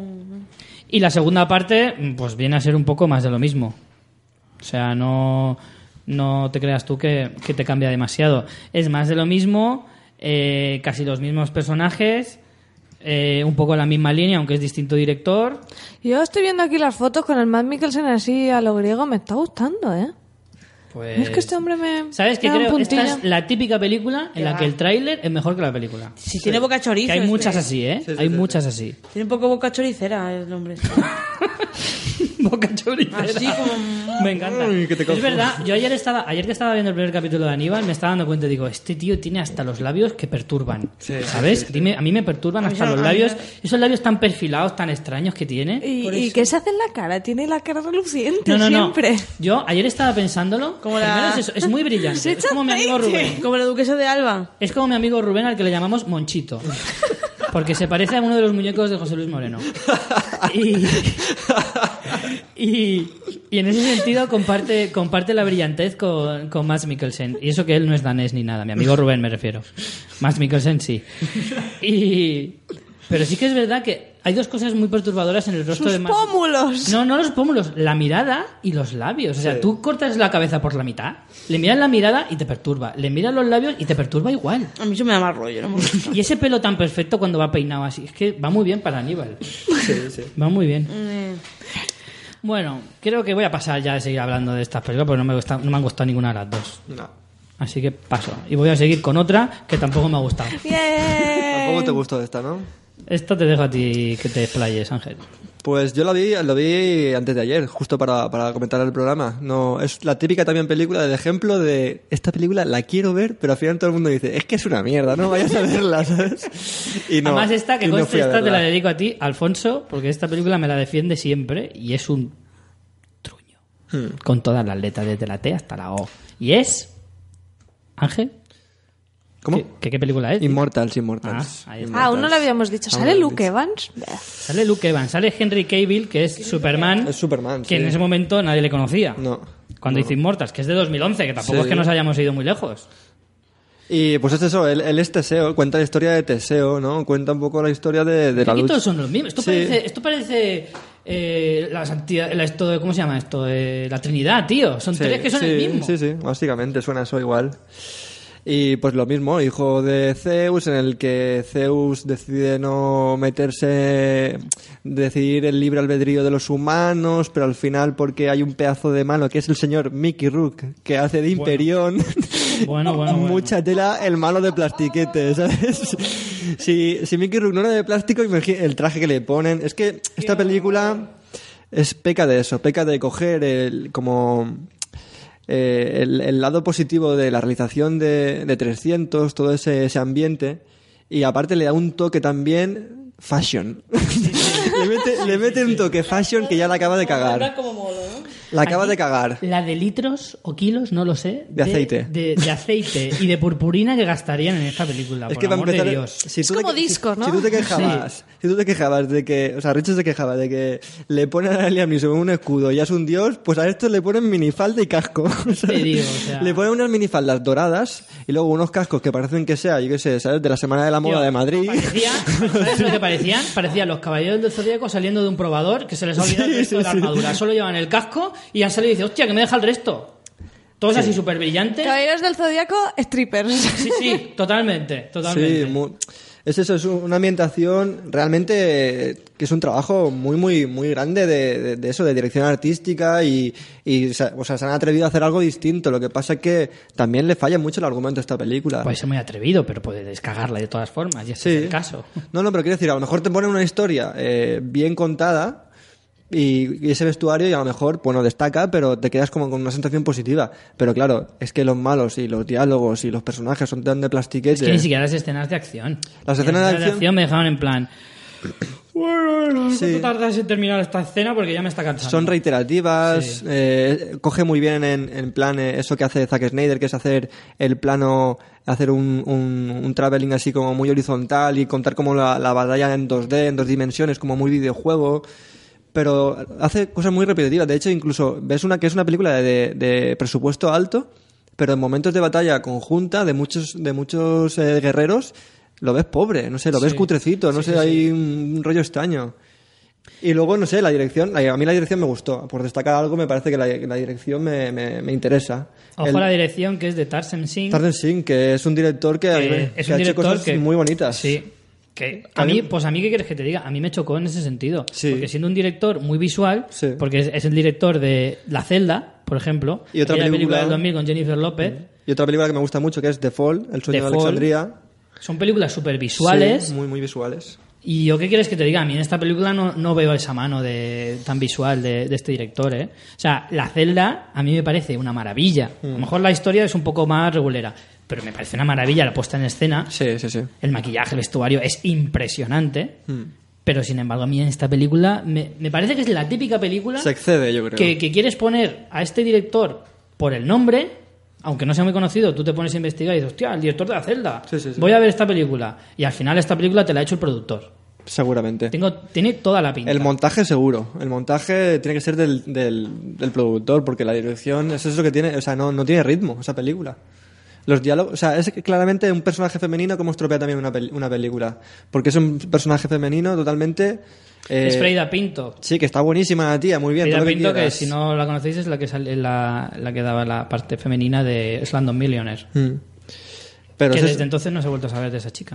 es Iba a salir una peli de Woody Allen, que no sé si llegó a salir al final, la verdad que no me acuerdo. Ni idea. Y, y no se ha vuelto a saber de ella. No sé. Que me encanta que es en plan que tiene el don de la premonición, pero si tiene sexo, digamos, lo pierde. Y es en plan, venga, vamos, vamos a perder el don, vamos a perder el don. que llevo veintipico años caliente.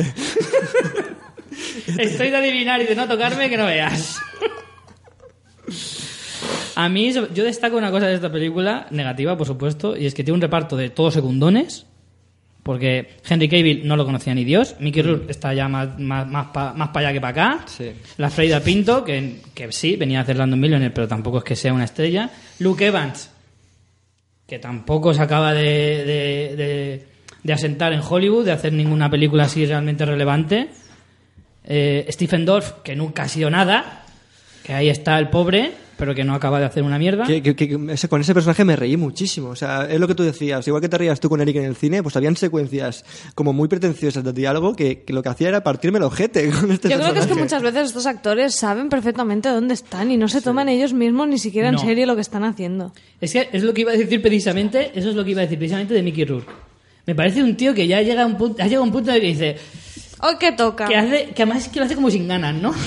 Las últimas películas que ha hecho es en plan, venga, oh, eh, eh, como la segunda de Iron Man, que sale ahí de malo y sale así como, como apático, es en plan un personaje como sin sajo.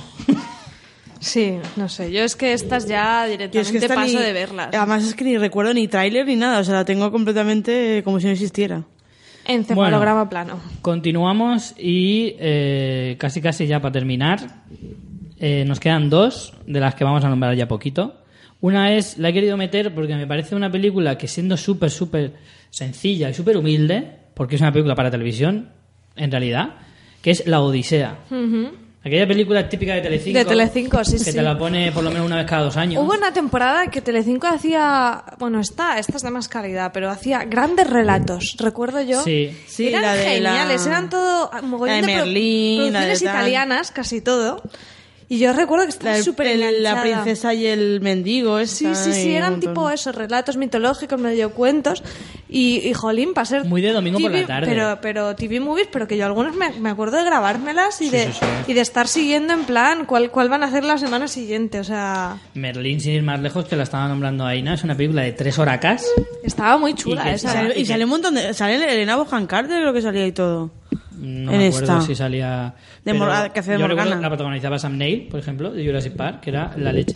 Sí, sí, sí. Y bueno, esta película seguía un poco esa línea en realidad, con Armand Assad, que es un actor no muy conocido, porque además es más, más actor de, de televisión.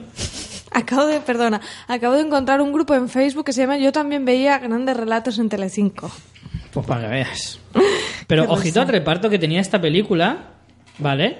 Que son nombres muy curiosos, como por ejemplo Isabella Rossellini, que se prestaba mucho a este tipo de cosas, en realidad. Eric Roberts, que es un actor, como a mí me gusta decirlo, que de nombre igual no lo conocéis, pero si le veis la cara seguro que sí. De rostro. Sí, el del microchip. Eh, ¿Cuál? Ah, no, ese es otro. Ha habido ahí- El, el del chip prodigioso, ese era Sí. Dennis Quaid. Ah, vale. Pero también sale en esta. No, en, en esta no sale. Ah, yo digo la de Merlin. esta lo de Jan Yo digo la de Merlin. Pero también otros nombres curiosos como Geraldine Chaplin, por ejemplo, o Christopher Lee. Ya te digo. Fíjate, Sí, sí, sí, ¿eh? Que el reparto para ser una película para televisión. Estaba muy chula Del esta año peli. 97. Por cierto, que no lo he dicho. Y yo, a mí, yo la destaco sobre todo porque me parece, es una historia muy bien contada, Sí. con unos tendrá un presupuesto bastante reducido, pero aún así con una muy buena calidad. Sí. No, y que te cuenta la historia en Y teoría real. En realidad No- es mucho más fiable. Estas películas Eh. eran mucho más fiables porque, para empezar, no eran tan ostentosas porque no tenían ese presupuesto para hacerte esos efectos y no se podían subir a la parra como otras.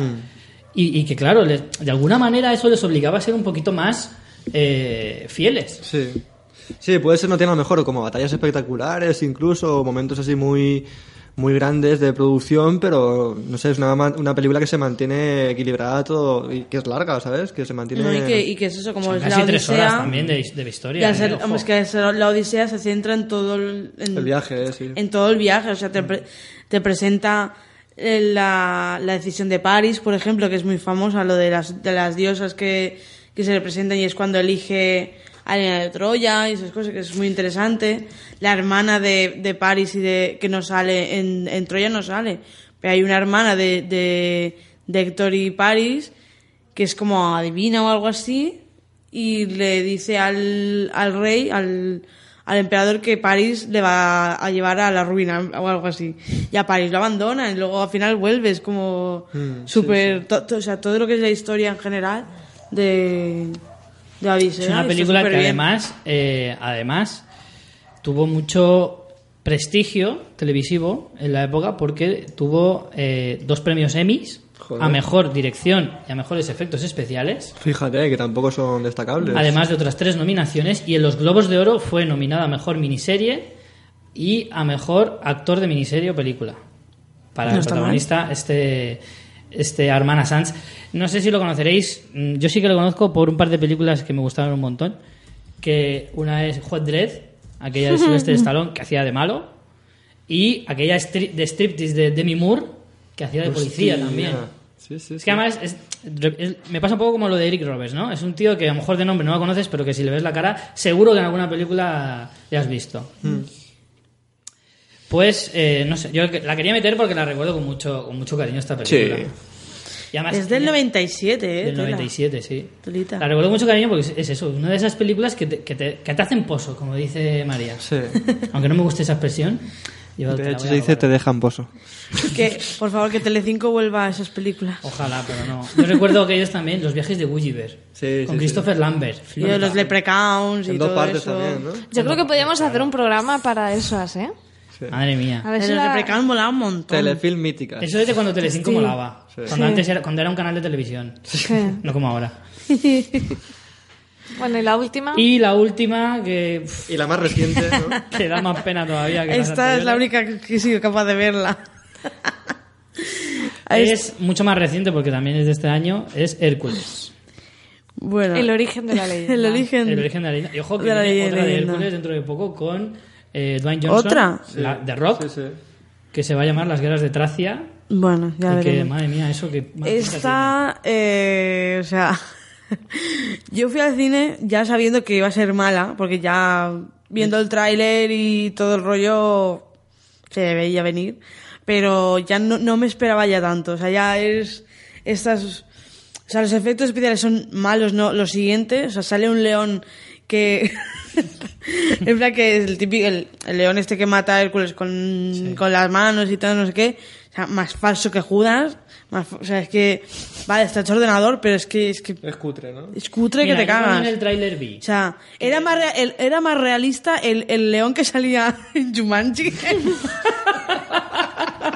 era mil veces más realista que este león Que además el león de Jumanji mide como 3 metros. O sea, que es descomunal. Bueno, pero por lo menos tiene pelo, ves que tiene que el- no sé, aunque sea un animatronic, coño. El caso es han que depilado hasta el león. bueno, eso, o sea, es en plan eso, hay pechotes de Hércules a tope, más que tiene más pechotes que la novia, prácticamente. O sea, interpretación no hay, o sea, Yo es que nula. en el- el tráiler vi Es que las como- piedras que lanza con las cadenas eran de corchopán. Sí, sí, sí. Pero sí, corchopán. sí, sí. Corchopán, corchopán. Sea, Corchopán del bueno, eso sí.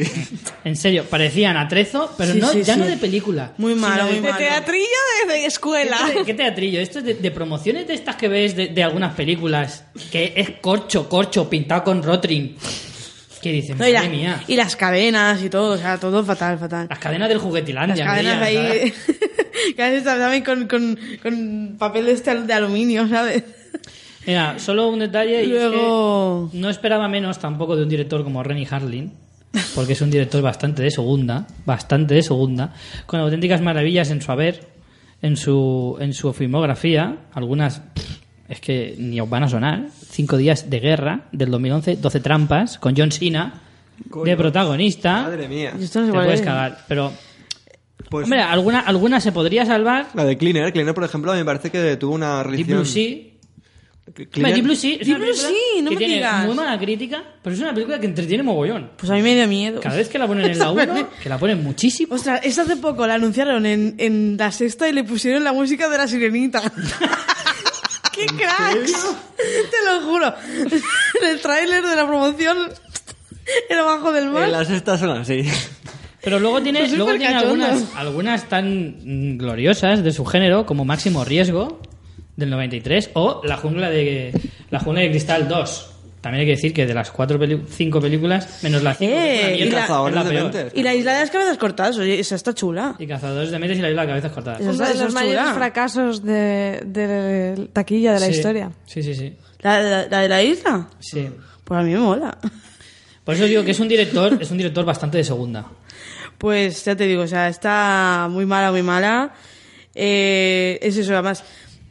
Yo venía de ver Espartaco, la serie, que es eh, ríos de sangre y esta ves que pegan latigazos y de todo y hay ni, Pues una gota de en sangre. Dirección, en dirección creo que está más o menos al nivel de Spartacus o incluso Spartacus mejor. Seguramente. No, Espartaco. Y de hecho tenemos mejor. a Liam McIntyre No, no. que hacía de Spartacus cuando se no- Sí, es verdad, sí, es verdad. Eh, no me acordaba. Sale el, el segundo Espartaco. Sí. Sale y. Pero pretende ser, o sea, no es mitológica, ¿no? Pretende no. ser en plan... Es- sí, pero es que no consigue ni eso. Me lo invento. Pero no consigue ni siquiera ser una película de mamporros. O sea, es que porque como tampoco, como la han querido hacer, supongo, para todos los públicos, no hay ni una gota de sangre. Y se supone que es una, una guerra de espadas y machetazos y no sé qué, y no hay ni una cabeza cortada ni nada. O sea, Nada, yo- nada, nada. Nada. A mí no me gusta nada. nada. Bueno, este Liam McIntyre este es el que el que sustituyó a nuestro pobre Andy Whitfield después de morir. Es el único que se salva de la película, pero porque te tengo cariño por Espartaco. Pues bueno, con esto terminamos nuestro ciclo de cine griego. Todo pelis buenísimas, ¿eh? Solo hemos hablado bien Yo de dos. De dos. 300 y, Troya. Sí, desde aquí Bueno, y la reivindico... Odisea también, la Odisea Es también la verdad, salvamos. la Odisea. Yo desde aquí reivindico pelis de épica griega decentes, por Decentes, por favor. ¿Por, favor, qué sí, no? sí, ¿Por qué Sí, no? Es que es un tema súper interesante para tratar y como que a no mucha gente le pueda gustar, un no montón sé. de historias Súper interesante, fantásticas. sí, sí. Fantástico. Bueno, se lleva hablando muchísimos años de hacer una revisión de la Iliada con Brad Pitt, que creo que tiene los derechos él como productor. Oh, oh, oh, oh. Lleva, llevo años escuchando sobre eso y nada, no hay manera. Al final se le va a pasar el arroz. Sí, sí, sí. No, hombre, no. A, a Brad Pitt no se le pasa arroz nunca. Está de productor ahí. ¿Cuántas y cuántas veces habrás oído aquello de que la historia es aburrida? ¿Cuántas y cuántas veces te habrán dicho que aprender historia es cosa de viejos? ¿Cuántas y cuántas veces te habrán dicho que los podcasts son solamente para frikis? Si te has creído todo lo que te dicen, entonces es que no has escuchado el podcast del búho, tu podcast de historia y mitología. Bueno, pues antes de irnos tenemos mensajes de los oyentes. Sí, tenemos algunas cositas. eh, Tenemos un email, ¿no? Tenemos email, tenemos críticas, tenemos de todo. Eh, a ver, voy primero Dale con, caña. Voy primero con eh, eh, Jesús Miguel Fernández Domingo nos deja un mensaje en Ivos que dice Hola chicos y chica, creo que abusáis demasiado de la mofa o comentario gracioso. Cuando he leído el título tenía muchas ganas de escucharlo, pero la verdad me ha sido muy difícil enterarme de la gran mayoría de los datos. Ya sé que lo hacéis por gusto y tampoco voy a pedir que recéis el rosario, pero que al menos me entere sin tanta risa. De todas formas, entretenéis, que es el fin. Gracias. Eh, bueno, ya le contesté también un poco diciendo eso, que, que bueno, que sí, que a lo mejor no, no, nos reímos un montón. Y supongo que tuvo también la, la dificultad porque era el episodio que hicimos de antihéroes que leímos una parte que era la ficha y ahí a lo mejor se nota más porque cuando te ríes hablando normal, no sé, creo que se entiende, pero en fin, que en cualquier caso, como ha sido una crítica con, Constructiva. constructiva. y con De buenas formas, nosotros la, la apuntamos y, y bueno, pero no será difícil reírnos menos y... No será difícil, por no decir imposible. Pero bueno, también es verdad que tampoco somos un programa informativo, ¿sabes? Que esto es más rollo tertulia y bueno, que en cualquier caso, como siempre digo al principio, toda la información que ponem- que comentamos está ¿Quién nos, en quién el... nos hacía este comentario? Perdón, que no lo- Es un oyente que no sé si nos ha comentado alguna vez, a mí no me suena, se llama Jesús Miguel Fernández Domingo. Jesús Miguel. Es que también, a ver, entiende que nosotros esto, como bien decías, lo hacemos por gusto y no es por justificar nada, pero es que en el fondo nosotros somos así, nos gusta hacer el programa de esa manera. Sentimos que a veces a lo mejor no se nos entiende, es verdad, porque a veces yo cuando me cojo no me da por moverme para los lados y a lo mejor no se me oye al hablar, pero eso sí que intentamos cuidarlo, pero es que es parte de la esencia del programa, hacer el programa de esa manera. Entonces, es que poco podemos hacer ante eso. No, yo lo único eso, que la información más rigurosa que la, la ponemos en el blog escrita, por ejemplo, en este caso en concreto, que Richie se curró un montón las fichas y a lo mejor entre que lo hicimos con acentos, con cachondeo, no se entendían tan bien, está transcrito todo en el blog, en fansfiction.es. O sea que si alguien más eh, estaba ahí en plan no pillo nada con estos tres descojonándose, en fansfiction.es tenéis lo- le- las transcripciones así- de las fichas. Aún así no lo apuntamos e intentaremos ser lo más claros posibles. vocalizar. Bueno, después tenemos a Rachel Carey, que nos ha escrito además también en Facebook. Es, creo que esta oyente es nueva y, y nos ha escrito bastante. Dice, a mí me gusta el toque de humor que tenéis, aunque es cierto que a veces os mofáis en exceso, incluso de los actores por su look. El pelo a capa de DiCaprio, como un ejemplo. Que conste, perdona, el tema del pelo a capa de DiCaprio ha dado mogollón de sí en los mensajes que nos mandaron cuando hicimos el monográfico de DiCaprio, ¿eh? Muchísimos apuntaban eso, no somos nosotros. Es que el pelo de DiCaprio es un personaje en sí. Dice, dan ganas de haceros un Michael Myers. Como buenos tiene filos, sabéis a qué me refiero. Por lo demás, no tengo ninguna queja. Después Natalia dice... Ah, mira, este no lo había leído. Dice, grandes, qué simpáticos. Voy en el bus escuchándoos. Gracias por vuestro trabajo. Bueno, pues muchas gracias a todos. Después tenemos, a ver, algún mensajillos más Somos aquí. un podcast muy de transporte público, ¿eh? De transporte público, de, de pasear perros también. También. Después, eh, en, en Facebook, PJ Cleaner dice, hace unos meses que os sigo y sin duda este ha sido vuestro mejor podcast. Seguid así. Vaya, gracias. Mira, ¿ves? Tenemos aquí gustos para todos. Y Rachel Carey también por Facebook dice, deberíais hacer un programa íntegro sobre Dexter. Richie, ¿qué dices a eso? Es que, querida Rachel, ese es un tema caliente. Es un tema caliente en este podcast porque eh, yo me tragué toda la serie enterita y desde el minuto uno la estuve criticando desde la primera temporada. Entonces, me parece que es una serie que, como yo he dicho en otras ocasiones, no se merece un monográfico.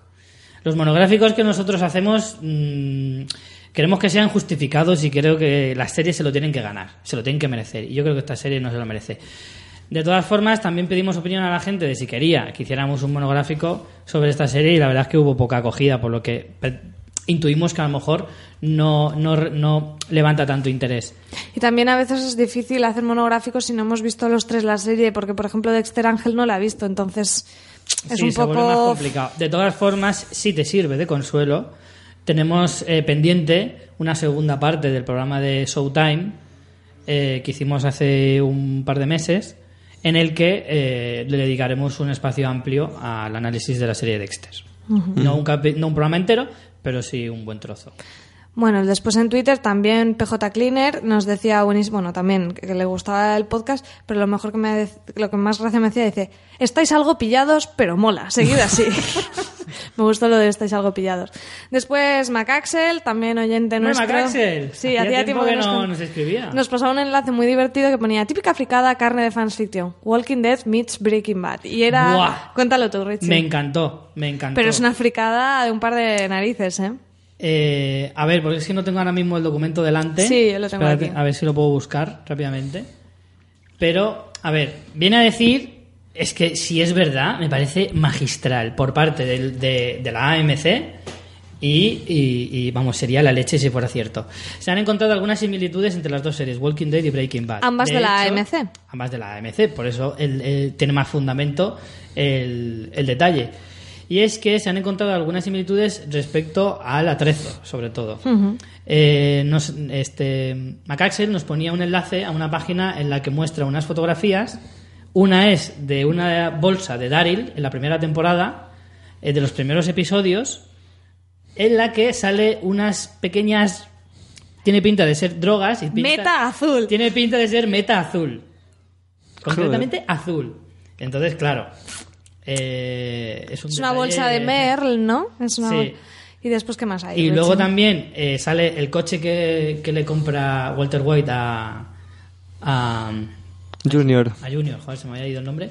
El coche, ese coche típico americano rojo con la raya azul, con la raya Dodge negra. Challenger El se Dodge llama. Challenger es exactamente igual a uno que sale en la primera temporada, que creo que lo conducía Glenn, si no me equivoco. Sí, Glenn. Aquel que no podía quitarle la alarma y que iba armando un escándalo que flipas hasta, sí. hasta la cantera. Y otro detalle buenísimo, este ya fue la releche. Este, léelo tú porque desde aquí no lo puedo ver bien. Pues en el, en el episodio que vimos a Daryl ahí sincerándose con Beth, ¿no? Decía que le cuenta un poco pues cómo era su vida en el pasado. Dice que Me- Meryl tenía su, su proveedor, ¿no? Su traficante. Y... ¿Has dicho Meryl? Como Meryl Merl, perdón, es que estoy Merl. leyendo, como traduciendo y ya no me peto.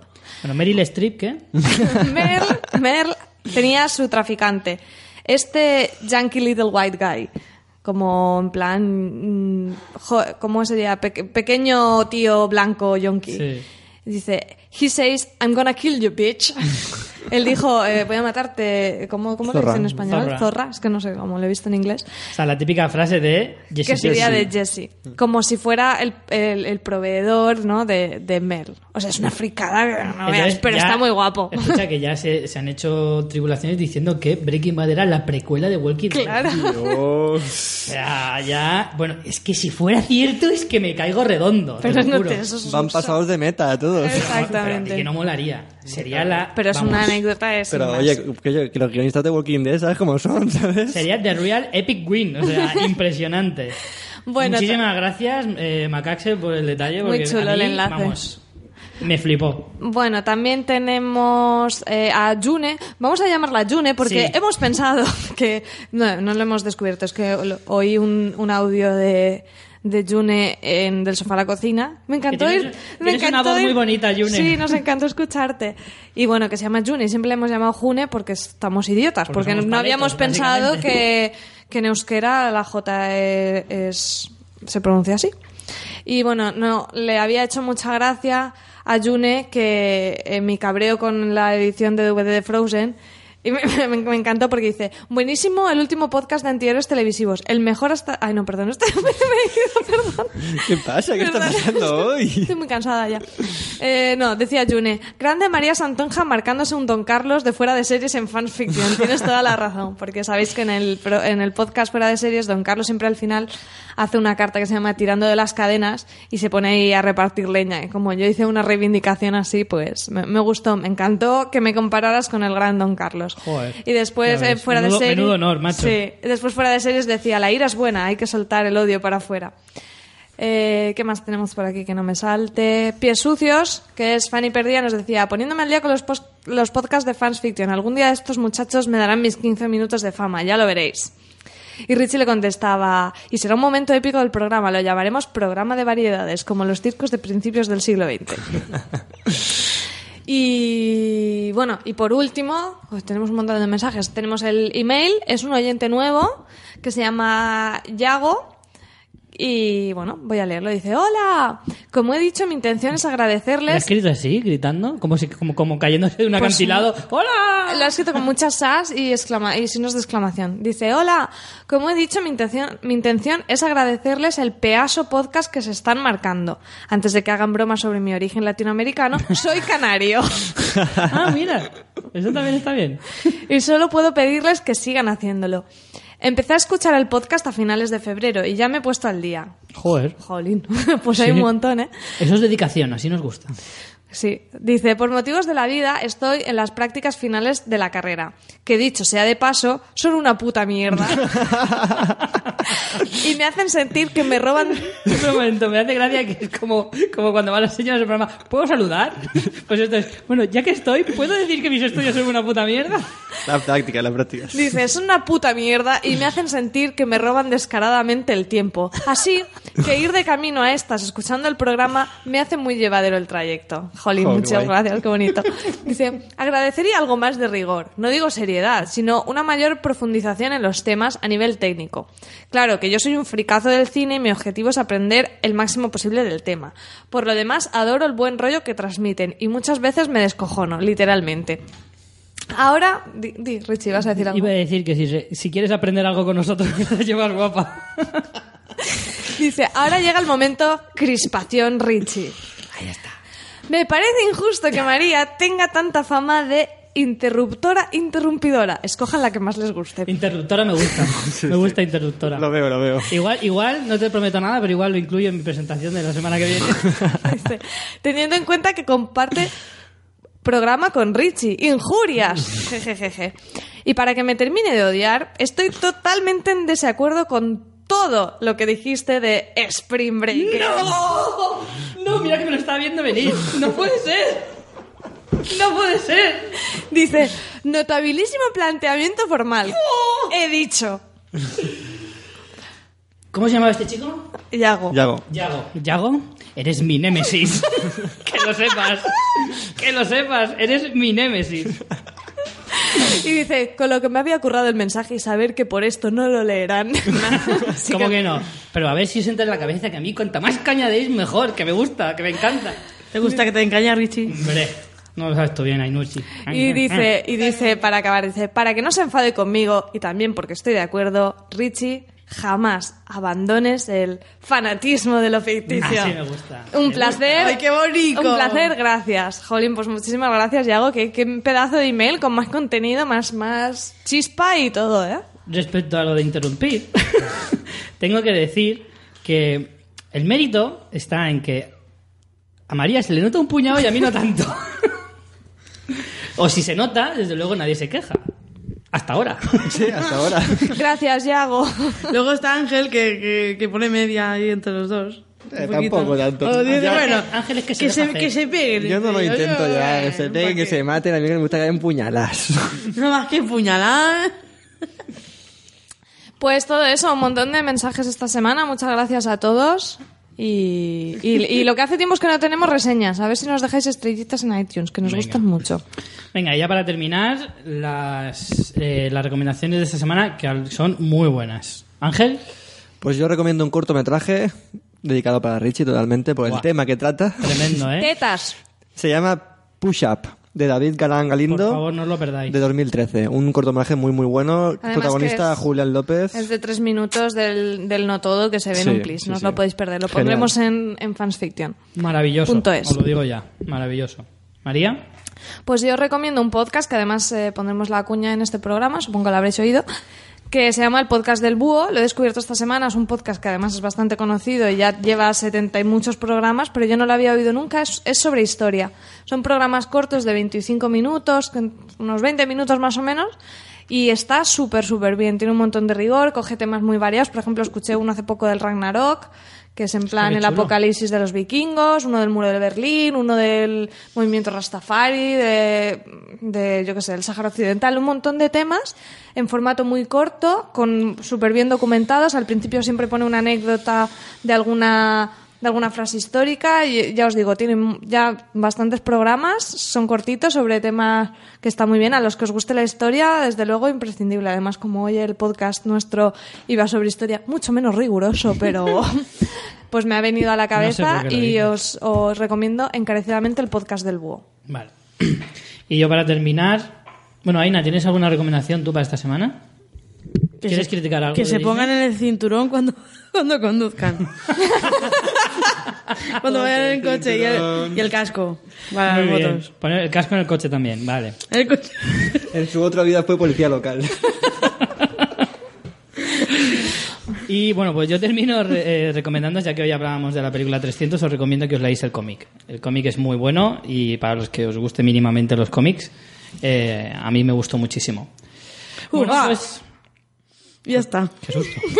Eh, pues con esto y un abrazo para todos, nos vamos hasta la semana que viene. María, Que muy bien, que hasta luego. Oye, ¿no habéis dicho...? bien, ¿no? Sí, me parece bien. ¡Ay, nos da la noticia, Richie! Ay, ostras, casi me voy. De verdad, eh, si no estoy yo aquí, si no estoy yo aquí... eh. Bueno, gracias, Aina. Al final tengo que reñir igualmente.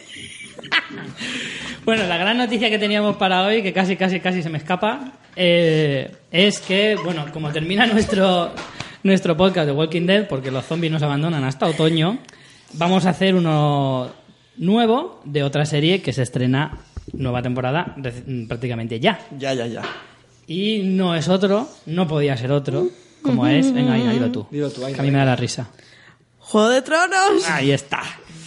Vamos a hacer otro mini podcast eh, sobre Juego de Tronos semanal, hablando de cada uno de los capítulos, analizándolo uno por uno. Y bueno, ya vamos avisando. Nosotros no hemos leído los libros, al menos no hasta ese punto, y eh, analizaremos exclusivamente la serie. La historia de la serie, la dirección de la serie, los personajes, etcétera. Vamos a hacer prácticamente lo mismo que con el de Walking Dead. Así que no hablaremos de spoilers de libros y No. también pedimos que los que queráis participar con comentarios tampoco pongáis spoilers de los libros. Que os centréis en la serie.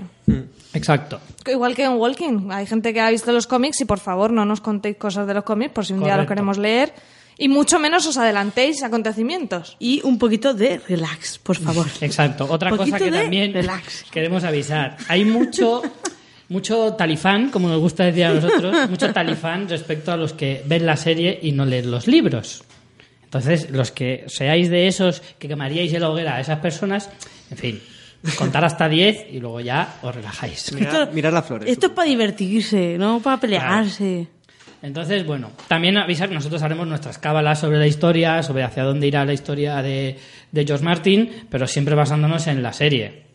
¿Vale? Entonces, Especulando en lo que vemos y ya está. Exacto. Sé que muchos que se habrán leído los libros dirán, "Pff, madre mía, vuelta el flipado este, no tiene ni idea de lo que está diciendo, esto no va ni por ahí ni, de- ni por asomo, pero bueno, a nosotros nos gusta ir a la aventura. ¿Vale? Y que nos sugiráis nombres para esta nueva tertulia. Eh, se aceptan sugerencias.